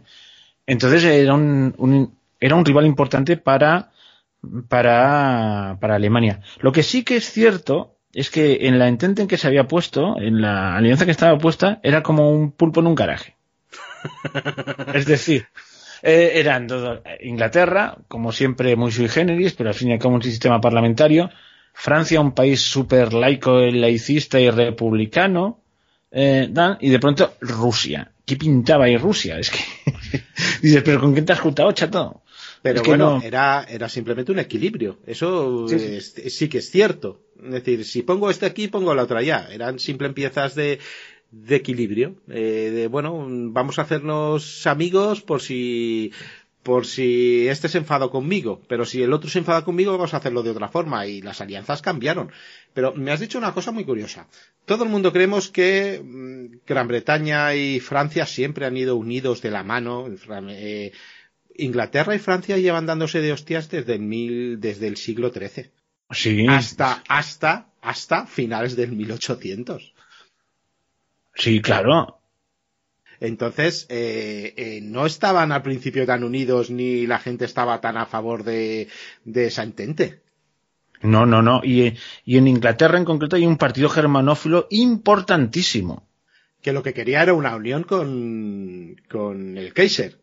Sí, sí. O sea, o sea que no, las cosas es que ahora lo vemos y todo es muy claro, muy neto. No, no, no era así ni muchísimo menos. O sea, no- las cosas no estaban tan claras y, y cuando empieza la guerra, pues ya te digo que el emperador de Austria-Hungría pues duda todo lo dudable. Lo que pasa es que tiene una panda de halcones al lado que quieren la guerra sí o sí, unos, unos descerebrados que, con ideas muy retrógradas que le meten de cabeza a un sitio y luego él quiere salirse por su cuenta y firmar la, la paz aparte, pero, pero entonces ya todo está tan liado y han hecho unos acuerdos con los nacionalismos incipientes que están empeñados en, acabar con el imperio y, no le dejan pactar una solución aparte de Alemania. En, en un momento dado dice, vamos a salirnos de aquí, que nos hemos metido, bueno, en fin, luego está por ahí Italia que va cambiando de bando, pero es que, es que, es que siempre viendo Italia, me, pobrecitos, me caen muy bien los italianos, pero en este tema son un poco especiales. Y, bueno, era, era muy nuevo también, ese, realmente ese Estado unificado era muy nuevo eh, llevaba muy, demasiado poco tiempo eh, unificado y aún tenía regiones. Claro, me voy a juntar con Austria-Hungría, pero ostras, tiene mi, el Veneto Friuli y otras zonas nuestras y además nosotros reclamamos la costa dálmata como la Italia redenta. Total, en Francia que, bueno, sí, puedo llegar hasta Mónaco, que también lo reclamo, y Córcega, pero mm, ¿Tú crees que.? Bueno, pues no, supongo pues, que Pues que sepa, que sepas que el emperador de Austria-Hungría le ofreció parte de los Alpes eh, austriacos que reclamaban los italianos. O sea, hizo concesiones, ¿eh? Mm. Con tal de que no cambiase de bando y tal, para no hubiera otro frente. Luego, ese frente fue el que más alegría les dio a los austriacos. sí, tenemos, tenemos el podcast de, de Caporeto, por ejemplo, y, bueno, vimos cómo se, cómo se metió hasta los higadillos, desde luego. Parece ser que además los elementos eslavos del Imperio Estróngaro, pues esto de luchar contra los serbios, mm, eh, pero hombre, contra los italianos les molaba. Esto sí, contra esto sí, esto sí que, a esto sí que les damos. O sea, se dieron cuenta los italianos que eh, el ejército contrario estaba hipermotivado y, eran todos croatas y tal, sus enemigos naturales. Entonces, estos estaban permotivados. No es aquello, tomar la posición, no, y si avanzamos un poquito más, venga, va, ya que estamos aquí, o sea, se encontraron con la horma de su zapato. Sí, escucha una cosa, escucha una cosa, ¿por qué no recordamos un momento los sistemas, los tres sistemas bismarckianos? ¿De acuerdo? Que son las alianzas al principio, porque esto cambió mucho, porque al principio Alemania, como dices, estaba aliado con Austria-Hungría, pero con Rusia, realmente y eran todos a uno contra los británicos y los franceses y ahí Rusia tenía que ganar porque eh, tenía pues un montón de posiciones inglesas hacia el sur si miraba hacia el sur pero bueno hacia el sur asiático estamos hablando de, la India y estamos hablando también de, mm, por, fin conseguir los pasos del estrecho de, para pasar al Mediterráneo los mares cálidos, los famosos mares cálidos. Exactamente. Luego, el segundo sería Rusia, Alemania, Austria-Hungría, y ahí es donde se mete Italia. Oye, por cierto, ahora que yo a veces doy libros para... pongo bibliografía un poco curiosa. Has hablado del, choque en Gran Bretaña-Rusia. Mm. Eh, hay un libro de Rudyard Kipling que se llama Kim de la India. Eh, sí, bueno, ese no es la de la película... Ah, no, no, perdona, eh, me he confundido con la de Sican, la del hombre que quiso reinar, perdona. Bueno, es que ese no lo, no pero ahí se habla del gran juego. El gran juego de los espías eh, rusos e ingleses. Ah. Eh, hay un plano, todo el rato es un plano de las fortificaciones rusas en el centro, bueno, en lo que ahora es Afganistán y esas cosas. O sea, que lo de Afganistán, otro mm. punto caliente que llegan desde, y, y, nadie aprende. El ser humano es el único animal que tropieza 300 veces en la misma piedra. Porque, claro, porque es que Afganistán ya estaba ahí en los planes, el enfrentamiento entre Rusia e Inglaterra. Y ahí otra vez recurrimos a la literatura para aprender historia. Era la forma de, bajarse Rusia hacia el sur y encontrar una salida a un mar cálido. Entonces los ingleses, o sea que efectivamente no estaba claro. Luego Francia e Inglaterra tenían choques que, por la expansión colonial. Y Alemania, pues consiguió, no está mal para ser un estado moderno de tan reciente creación, lo que consiguió en África, Tanzania, y Namibia. Y casi casi Marruecos. Sí, sí. no, pero a España, España le dieron la parte de León, como siempre. sí. Luego eh, Marruecos, otra vez Hitler se lo recordó a España. No, es que queremos ya, pero Marruecos a lo mejor la tenemos nosotros. Una historia cuando hablamos cuando con eso Rodríguez de la Operación Félix y hablamos también de, de las aspiraciones, justas aspiraciones de, del Kaiser sobre, sobre Marruecos. En fin, y entonces ahí, en estas bismarquianas, nos queda que no aparecía por ningún sitio otro imperio muy, muy, muy antiguo, que ya se enfrentó Felipe II, que era el Imperio Otomano, que aparecía por ahí y era inmensísimo. Pero después de las guerras, eh, de las guerras balcánicas, de, ¿era 1908? ¿Era 1909? Sí, pero vamos, era el enfermo de Europa, le llamaban. Sí. Ahora tú has recordado la política de, de alianzas y tal. Mm, si nos tiramos el tiempo para atrás, ¿de cuándo es la guerra de Crimea? del Claro. Milo. Ahí estaba, combat- por cierto, ahí fue de observador un tal general Prim. Sí. Eh, sí. Bueno, las guerras de Crimea, la famosa carga, la última car- carga de la brigada ligera, etcétera, etcétera, estaban. Es que para que veas que las alianzas mm, tienen muy poco de romántico y de ideológico. Turquía, Francia. Francia e Inglaterra. Inglaterra contra Rusia. y Australia que no le gustaba mucho ver a los rusos por ahí, por una zona de influencia. Aus- ¿Australia? Australia, he dicho Austria, Austria. De Austria, Ah, Australia. Anda, el poder colonial de Australia. Austria, Austria, Austria. Austria se lo Australia así los rusos y decía, "Ujú, por aquí no me hace mucha gracia que, que pases. Claro, es que dices, ostras. eh, Bueno, la- pero en algún momento Austria y el Imperio Ruso estuvieron a partir un piñón. Hmm. Yo dediqué un programa a la famosa batalla aquella de Karen Seves que se unen contra los rusos y acaban todo un desastre, pero bueno, a- o sea, que cambiaban continuamente. Y además, eh, son, ya te digo, eh, Rusia era el, el- el bicho raro en aquel, en aquel, pero, ah, perdón, estamos hablando de Turquía, que ya me he ido, perdona.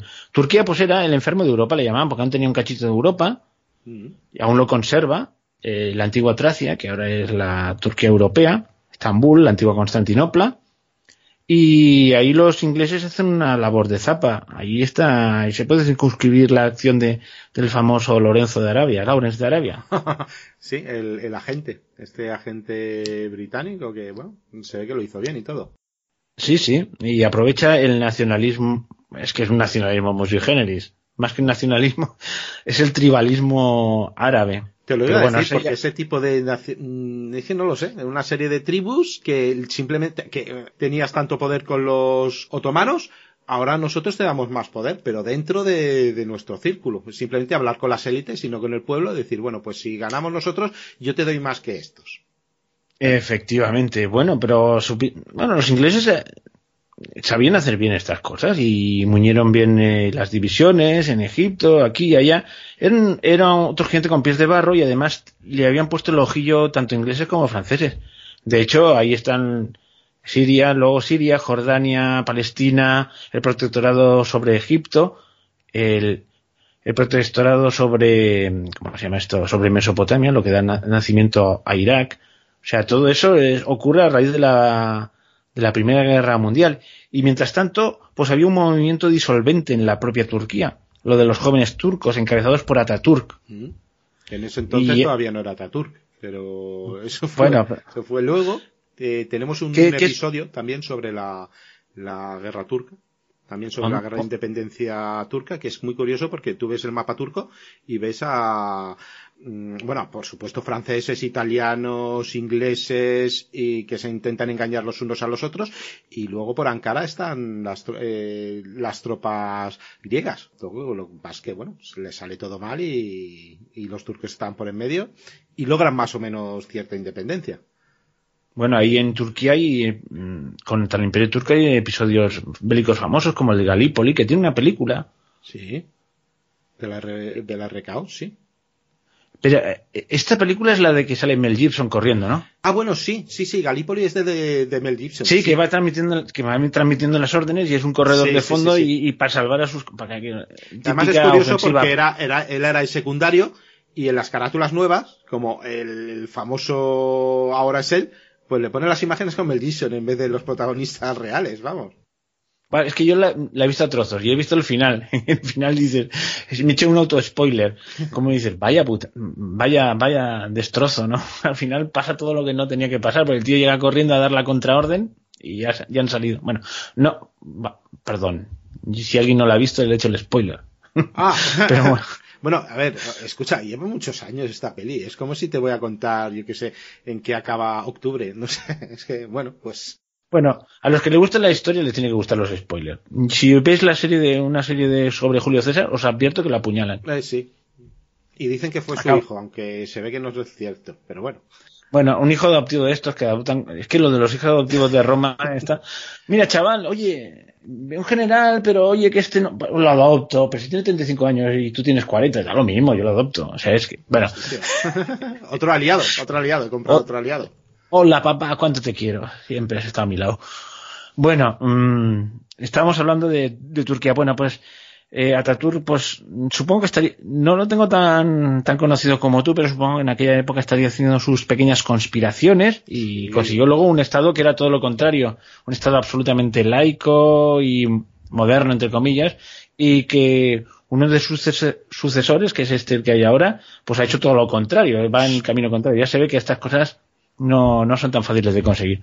Pero bueno, ya se ve que Turquía era una cosa que se estaba cayendo a trozos, y era cuestión de, tiempo, salvo que hubiese una mente muy brillante que porque nunca las cosas están condenadas a ir de una manera. A veces de pronto surge alguien o surge, pero vamos, parecía condenado. Y el rey alemán, pues eso, que tenía un carácter más industrial y pretendía ser un imperio muy al modo inglés, un imperio colonial. Él quería tener su sitio en el mundo y por eso se empeñó en, en, en África y salió un poco resentido por cosas como estas de Marruecos, ¿verdad? Hombre, claro. Y luego mm, también hay que ver que su salida de las flotas mercantes estaban siempre, siempre tenían que pasar por el mismo sitio. Quiero decir, por encima o por debajo de, Gran Bretaña. Y eso era un problema para tener un imperio colonial, mientras que Gran Bretaña pues campaba los mares, eh, Francia tenía sus puertos que podía ser libre, podía pasar, pues eso, pues desde por debajo del Mediterráneo, o por la parte sureste francesa, por la parte española, pues no tenía tan amenazados los, digamos, su imperio colonial porque podía transitar tranquilamente. Sin embargo, Alemania, ¿por dónde basas tus barcos. si te hacen un bloqueo la armada, adiós. Y es un poco esta teoría que hay de, de, los, de los imperios a la ofensiva y a la defensiva, ¿no? Mm, ¿Por qué Alemania tenía que estar a la ofensiva? Porque he llegado tarde, no tengo las rustas comerciales y resulta que tengo un montón de colonias y cuando quieran los, los británicos me pueden bloquear tengo que atacar. Los otros, no, no, no, no, las cosas están bien como, como están. Tengo que, tengo que defenderme. Y ahí tenemos esos imperios que según, según trazar con, con compás, con cartabón y con regla, pues han hecho esa, esa especie de alianza un poco antinatura en ese tiempo, aunque nosotros, como has dicho, lo vemos muy claro, porque en todos los libros de historia viene así, los vemos en un color azul los nuestros y en rojo los malos, ¿no? Pues entonces ahí lo tenemos, ahí tenemos la intento cordial y bueno, se pegan de hostias con el resultado que ya sabemos y se disgregan los imperios. Y los imperios, empecemos por el austrohúngaro, se disgregan nacionalistamente, podemos hablarlo así. Sí, sí, sí. Sí, sí, y además hay cosas, hay fusiones curiosas y, y ya os digo, el, había un movimiento nacionalista pero muy incipiente. O sea, el vulgo, la gente de la calle, pues Oye, ¿a mí qué me cuentas? Yo, si a mí el poder me cumple y tal, no... no Pero claro, entre las élites intelectuales, las grandes barbaridades siempre las piensan los pijos que están desocupados en casa. Sí, es verdad, las revoluciones, un tío que está por sobrevivir o, un señor que está... La política. Ahora estamos... Oye, me estoy yendo, ¿eh? pero ahora que estamos en elecciones, bueno, pues ahora ves lo que dicen los candidatos y dices, pero, ostras, y hay que leerse los, los, programas, pero... ya, pero hay que, jugar Juego de Tronos, que es lo que tal, ¿no? Y pues ahora estamos en eso, vamos.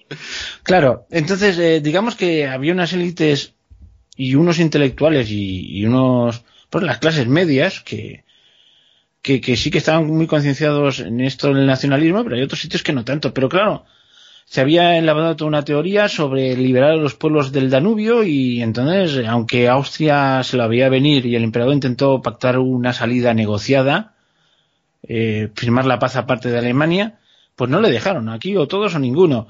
Total que cuando llega pues, eh, pues se hace, se hace efectiva la desmembración. Con cosas curiosas, se hacen engendros tales como Checoslovaquia. Sí, desde luego, que nos parecía tan normal, pero que luego no es, y sin embargo, checos y eslovacos se parecen bastante. Pero realmente habían tenido una historia. los eslovacos estaban muy influenciados por, por, por eh, Hungría y realmente no estaban especialmente molestos con. Porque ahí el que ejercía el poder en los húngaros no estaban especialmente molestos. Eh, luego está Transilvania, pues que acabó uniéndose a, a Rumanía. Pero el gran problema que crea todo esto es que cuando estás en un imperio multi, multinacional, por las minorías está más o menos bien, pero en el momento en que creas una nación en base, eh, un Estado en base a la nación étnica o cultural, pues resulta que el que se queda ahí es un intruso. Me explico. Eh, claro, el pueblecito este que resulta que eran más húngaros que, que eslovacos, pues ya tenemos un problema. En, bueno, y algunos problemas se prolongaron. Cuando, hombre, cuando Hitler decía, y los problemas de los sudetes de Bohemia, pues estaban puteados los alemanes que habían ahí, era cierto. Otra cosa es que lo usaron como excusa para, otras barbaridades, y, pero era cierto. Y en Memel, por ejemplo, que era un estado entre, digamos, Prusia y, bueno, la parte prusiana alemana de, de entonces, y Lituania, pues estaban muy, muy puteados. Esos alemanes también, se le quitó hasta la nacionalidad, se le prohibió su lengua, su religión, sí, sí que es verdad. Sí, que es verdad. y no, era un cuento chino, lo que pasa es que eh, es una excusa y ya está. Y cuando dicen que la Segunda Guerra Mundial es una prolongación de la Primera Guerra Mundial, no sé si es una exageración, pero algo de razón tiene. Mm, esto es Yo soy de los que me decanto, no opino, pero me decanto como a eso, me decanto bastante a eso, sí. Pues, pues los grandes traslados de población y limpieza étnica ya se dieron en la Primera Guerra Mundial, o sea, cuando los en los grandes avances y retrocesos del, de austrohúngaros sobre Ucrania, pues al que consideraban que era un, una persona que, que había sido, pues eso, un civil, es que ya empezó a meterse a la gente civil en la guerra. Eh, ya, ya, venía de antes, pero ahora de una manera clara. Se empezaron los primeros bombardeos a población civil y cuando veían, pues nada, eh, aquí hay muchos civiles que son sospechosos, pues masacres masivas o traslados de población para mm, conseguir áreas étnicamente puras y ahorrarse problemas. Empezaron ya los traslados de población en aquella época. Y además hay que pensar, y esto algunos lo tienen que entender bien, porque así se entiende que a Hitler le dejan llegar tan lejos, es que entonces lo cool, lo científico, aunque nos parezca repugnante, no para todo el mundo, era el racismo el racismo se fundaba sobre razones, entre comillas, científicas, ¿eh? Habían gente obsesionada en medir cráneos con una especie de pie de rey y tal, y no solo en la Alemania. En la Alemania está muy desarrollada, hay que decirlo, pero en Inglaterra ni te digo. Y en Estados Unidos estaba muy de moda aquello del destino manifiesto. O sea, que lo que entonces estaba en Alemania y que se llegaría al culmen con Hitler no escandalizaba tanto a la gente. No, era más normal, era más normal y el antisemitismo hoy un poco exagerado, pero bueno, todo, todos los países tenían su antisemitismo. Y no, Exacto. Y bueno, y a Francia hay que recordarle el caso Dreyfus, que eso algún día me gustaría hacer algún programa, pero. Y los rusos, que eran un, un pueblo un poco machacado y tal, parece ser que tragaban a los prisioneros austrohúngaros de Austria, de Hungría, Bien, pero con una especie de, somos superiores a vosotros. El paneslavismo, o sea, que todo el mundo se creía el, ombligo del mundo. Todo el mundo, mi equipo es la mejor, ¿no? Mi equipo es la mejor. Lo que pasa es que cuando tu equipo es muy bueno y gana, pues sea, yo qué sé, pues eh, tu equipo va bien, pues el Messi de turno, el Cristiano de turno son los mejores. Pero cuando tu equipo empieza a no ir bien, ostras, pues si este es un manta, pues si este no corre, si este es que se va de fiestas, y bueno, pues eso le empieza a pasar a Austria-Hungría, a, bueno, el Imperio Otomano es un poco diferente porque ahí fue una calamitosidad, salvo, salvo este Ataturk y cuatro más que lograron mantener el tipo y Alemania, bueno, se rinde, se rinde un poco antes. Eh, quedamos en que se va desmembrando, pero ¿por qué Alemania no se desmembra? Bueno, pues sí que realmente le cogen Polonia y algunas partes, pero... Eh, eh, es, lo que te iba a decir. Estas cosas, la historia siempre hay dos coordenadas, tiempo y espacio. yo siempre lo digo porque hay veces que cuando me dicen, a los niños que enseñan la historia, digo, no, no, no, a los niños hay que enseñar historietas, porque la historia no la entienden, porque no entienden ni el tiempo ni el espacio. Es una teoría mía, ¿eh? Hasta que no tienes a partir de 15 años que empiezas a concebir el tiempo y el espacio, aún es muy típico que digan, eh, que, que hagan contemporáneo a Napoleón de Franco, ¿eh? pero, pero cosas así, pero más o menos de la misma época, o hace 300.000 millones de años apareció, pero no, no te das cuenta que es un disparate no, no. no tiene esa visión todavía. O, o, exacto, o, el espacio. O cuando dices, estoy de, tener 20 años, chico, tengo 50. Eh, pues, ah, pues vale, pues Bueno, yo recuerdo, pues yo recuerdo, perdona, eh, que a los 10 años, una cosa así, yo confundía Alemania con, con Rusia. Digo, estar allí, son grandes, pues tienen que ser más. Y en el mapa parecen igual de grandes, ¿no? Porque mapas a escala, digo, bueno, hasta que no se... Y, eso era muy, muy común. Yo ahora a mi crío de 11 años, pues me cuesta eh, enseñarle los países, me cuesta enseñarle la historia porque todavía no tienen ese concepto. bueno, pues. Fortnite sí que lo sabe muy bien, pero la historia mm, todavía les cuesta. Sí que es verdad, todavía no tienen el, suficientes elementos para, para entender a veces lo que les pone el libro de sociales, sí. Pues entonces, el, en cambio, la historieta sí que la entiendes. Si cuentas una historieta bien contada de un rey, se la, van a pillar al, momento. Por eso te digo. Entonces, es muy bueno ver la historia con un mapa delante, con un atlas histórico delante. Y a veces en, Internet hay algunos que se ven que, que son las imágenes sucesivas, ven las cosas que se expanden, que se comprimen. Por cierto, hay una cosa que es curiosa. Ves toda Europa que prrrum, colores para arriba, para abajo, para arriba, para abajo, y te vas al sur a los Pirineos y aquello, van pasando los años, todo el mundo alargándose, estirándose, y eso continúa intacto. O sea, eh, eh, te has dado cuenta de ese pequeño detalle. No, fíjate, fíjate que, eh, claro, el concepto nosotros de que podía haber Yugoslavia no lo tenemos porque son fronteras tan antiguas que este de este lado es portugués y este es español. Esta frontera bueno, es antiquísima y este de arriba es francés y sobre este todo me fijo en la frontera de los Pirineos. Es que eso mm, lleva tantos siglos ahí para. A veces te ibas un poquito por encima de los Pirineos, pero claro, eso ya, ya no hay ni eso. O sea, no, ya, no, no, no, y tú ves. Eh, bueno, está Libia, este, este. Pues sí, pero esta es la típica cosa que es divertida. Sí. Son los... Sí, digo, por si hay alguien que, que, no, que no, digo, como siempre pienso que hay eh, oyentes que pueden ser del otro lado del charco, del otro lado. Gibia es un, lo explico un poquito, es un pueblo español que está en medio de Francia, pero vamos, en, entre la frontera. A kilómetros, a, unos kilómetros. Cinco kilómetros dentro de Francia y es como un redondito porque hicieron un pacto y dijeron todas las villas a este lado del Pirineo o todos los pueblos a este lado del Pirineo son franceses y todos es, y de pronto cuando ya habían hecho el pacto, ah, pues esto no es un pueblo, es una villa. Ah, pues hay que cumplir el pacto, claro, y se queda una cosa ahí en medio. una y... cosa que ahora simplemente la gente va como a decir, ay, mira, una cosa turística, medio de los Pirineos, un pueblecito ahí. Bueno, es que hay, yo una vez vi una página de fronteras curiosas y hay una de las, y una de las curiosas también está entre España y, y Francia, mm. que es a la desembocadura del río Vidasoa, que en medio hay una isla Claro. Es un estuario grande. Hay una isla que se llama la isla de los Faisanes. Entonces lo han resuelto. Ahí se firmó un pacto entre Francia y España, entre entre, oye, me saldrá el último rey, el Carlos II el hechizado y el, bueno, eh, los emisarios, etcétera, etcétera. En el 1700, creo, sí. Y entonces, esa isla, hay en medio un palacete en medio de la isla, y seis meses España y seis meses Francia. Ay, me suena, me suena, me suena la tontería esta, pero bueno. Es la isla de los, la isla de los faisanes. ni para uno ni para otro. Es un islote en medio de un estuario, y hay medio un palacete y seis años, hay seis, seis meses uno y seis meses el otro. De eso hay que hablar. Algún día, el próximo crossover te, te propongo sobre fronteras curiosas porque hay muchísimas e islas perdidas medio rusas, medio suecas y cosas así. Es, es muy, muy, muy curioso. Transnistria que existe pero no existe. ¿Transnistria qué es eso? Es, es el... Es el decimoquinto ejército ruso que no quiso ser ni ucraniano ni, ni moldavo y está ahí en medio. Y, y, es, un, y es, un, estado de facto, ¿no? Y es, ah, es, ¿sí? sí, sí, sí, es curioso. Tú buscas Transnistria y, y dices, pero esta, y además tiene todavía los símbolos y las historias de la, de la antigua Unión Soviética. Y dices, pero esta gente aquí, dice, sí, sí, están reconocidos por eh, Rusia, Bielorrusia, por supuesto, que es su primo pequeño, y creo que Osetia del Sur y alguno, algún amigo de estos allí. Y pues bueno, eso, pues, no sé. Oh, pues es curioso. Ahora que me has dicho, ahora estamos hablando de los mapas, eh, volvemos al tema, pero vamos a... Mira, me has recordado una cosa. Digo que hay que tener el mapa delante porque nos daremos cuenta de lo que hoy es Polonia. Uf. El 70% de su territorio antes Alemania poblado por alemanes, o sea que nos tuvieron que sacar de ahí.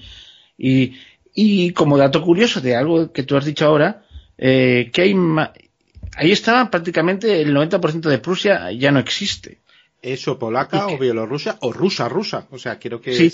y hay un, por ejemplo qué tipo más alemán más prototípico alemán así hombre que la gente ponía en los relojes cuando él pasaba Kant Immanuel Kant. Dónde era de Königsberg. Tú buscas un mapa y no está Königsberg.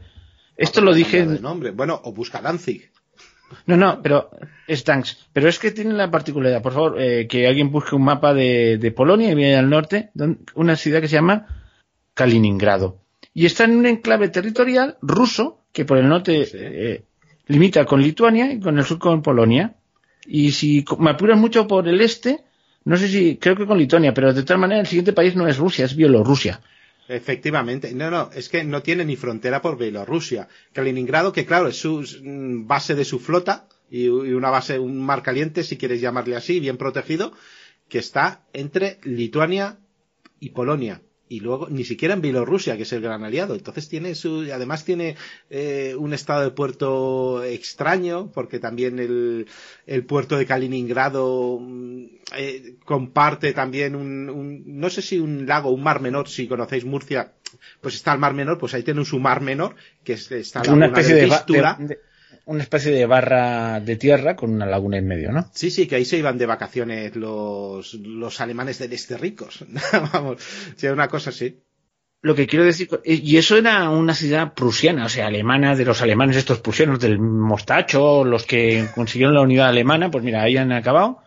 Y es que esto también salió en el anterior programa que hice con Fernando, un programa así compartido, en que hablamos de puntos calientes que la gente no los tiene en cuenta, pues es el típico sitio que nadie se entera que existe, pero en un momento dado se lía ahí la parda y dice, anda, ¿y esto? Pues sí, está ahí, miradlo. Porque a mí se- se- hicimos una enumeración, los demás no lo voy, a, lo voy a decir, pero no voy a entrar en ellos porque nos vamos del escenario, porque podíamos hablar de las tensiones entre, en Cachemira entre Pakistán y la India, Sí, o, con, sí, o con la China, o la isla de Taiwán. Y, o sea, son puntos calientes que cual día menos pensado, como a alguien se le vaya, no sé, que hay un líder chino que la gente se le subleve y quiera unar, pues vamos a por Taiwán y ya está liada. Y la gente, anda, Taiwán. Y vendrá el típico periodista. Todo el mundo está sorprendido. Te has sorprendido tú, soy ignorante, que no sabes de qué va el asunto. Todo se repite. Como pasó con la antigua Yugoslavia, que habían, ¿qué ha pasado? ¿Cómo ¿Qué ha qué ha pa- y había un pasado? periodista, ¿qué ha pasado? Pues es que lo raro es que no hubiese pasado antes. Porque Yugoslavia es un... ¿Qué ocurre? Pues estamos hablando de la desmembración, vamos a ello también. Que los pueblos balcánicos, que eran eslavos, pues deciden unirse. Yugoslavia eh, parece ser que significa es- eslavos del sur, ¿verdad? Sí. del sur. Entonces se consigue unir y en base a una a la etnicidad, pero entre medios entre ellos habían viejas rencillas. Entonces nunca sabes qué es lo preponderante, mientras que en Alemania pues hay el, el elemento étnico y, y, y de lenguaje está por encima de la religión, por ejemplo. Pues da lo mismo protestante que católico, todos son alemanes. Pues parece que aquí el elemento religioso, pues no sé por qué extraña razón, tira más. Es curioso. Yo creo que es una- simplemente bandera, bandera mm, de otra, de otros enfrentamientos. Es decir, hoy me interesa coger la bandera eh, de la lengua, otra de la religión, otra del nacionalismo tira por aquí. Yo siempre he creído que son simples excusas que son fáciles de identificar. Y hay gente que le interesa tener más cuota de poder y como no la puede conseguir por la otra vía, pues mira, si yo me hago un partidito y me hago mi grupito aparte, puede ser una explicación. Es que a veces las cosas más grandes se explican con las cosas más mezquinas. sí, normalmente suelen ser con las cosas más mezquinas.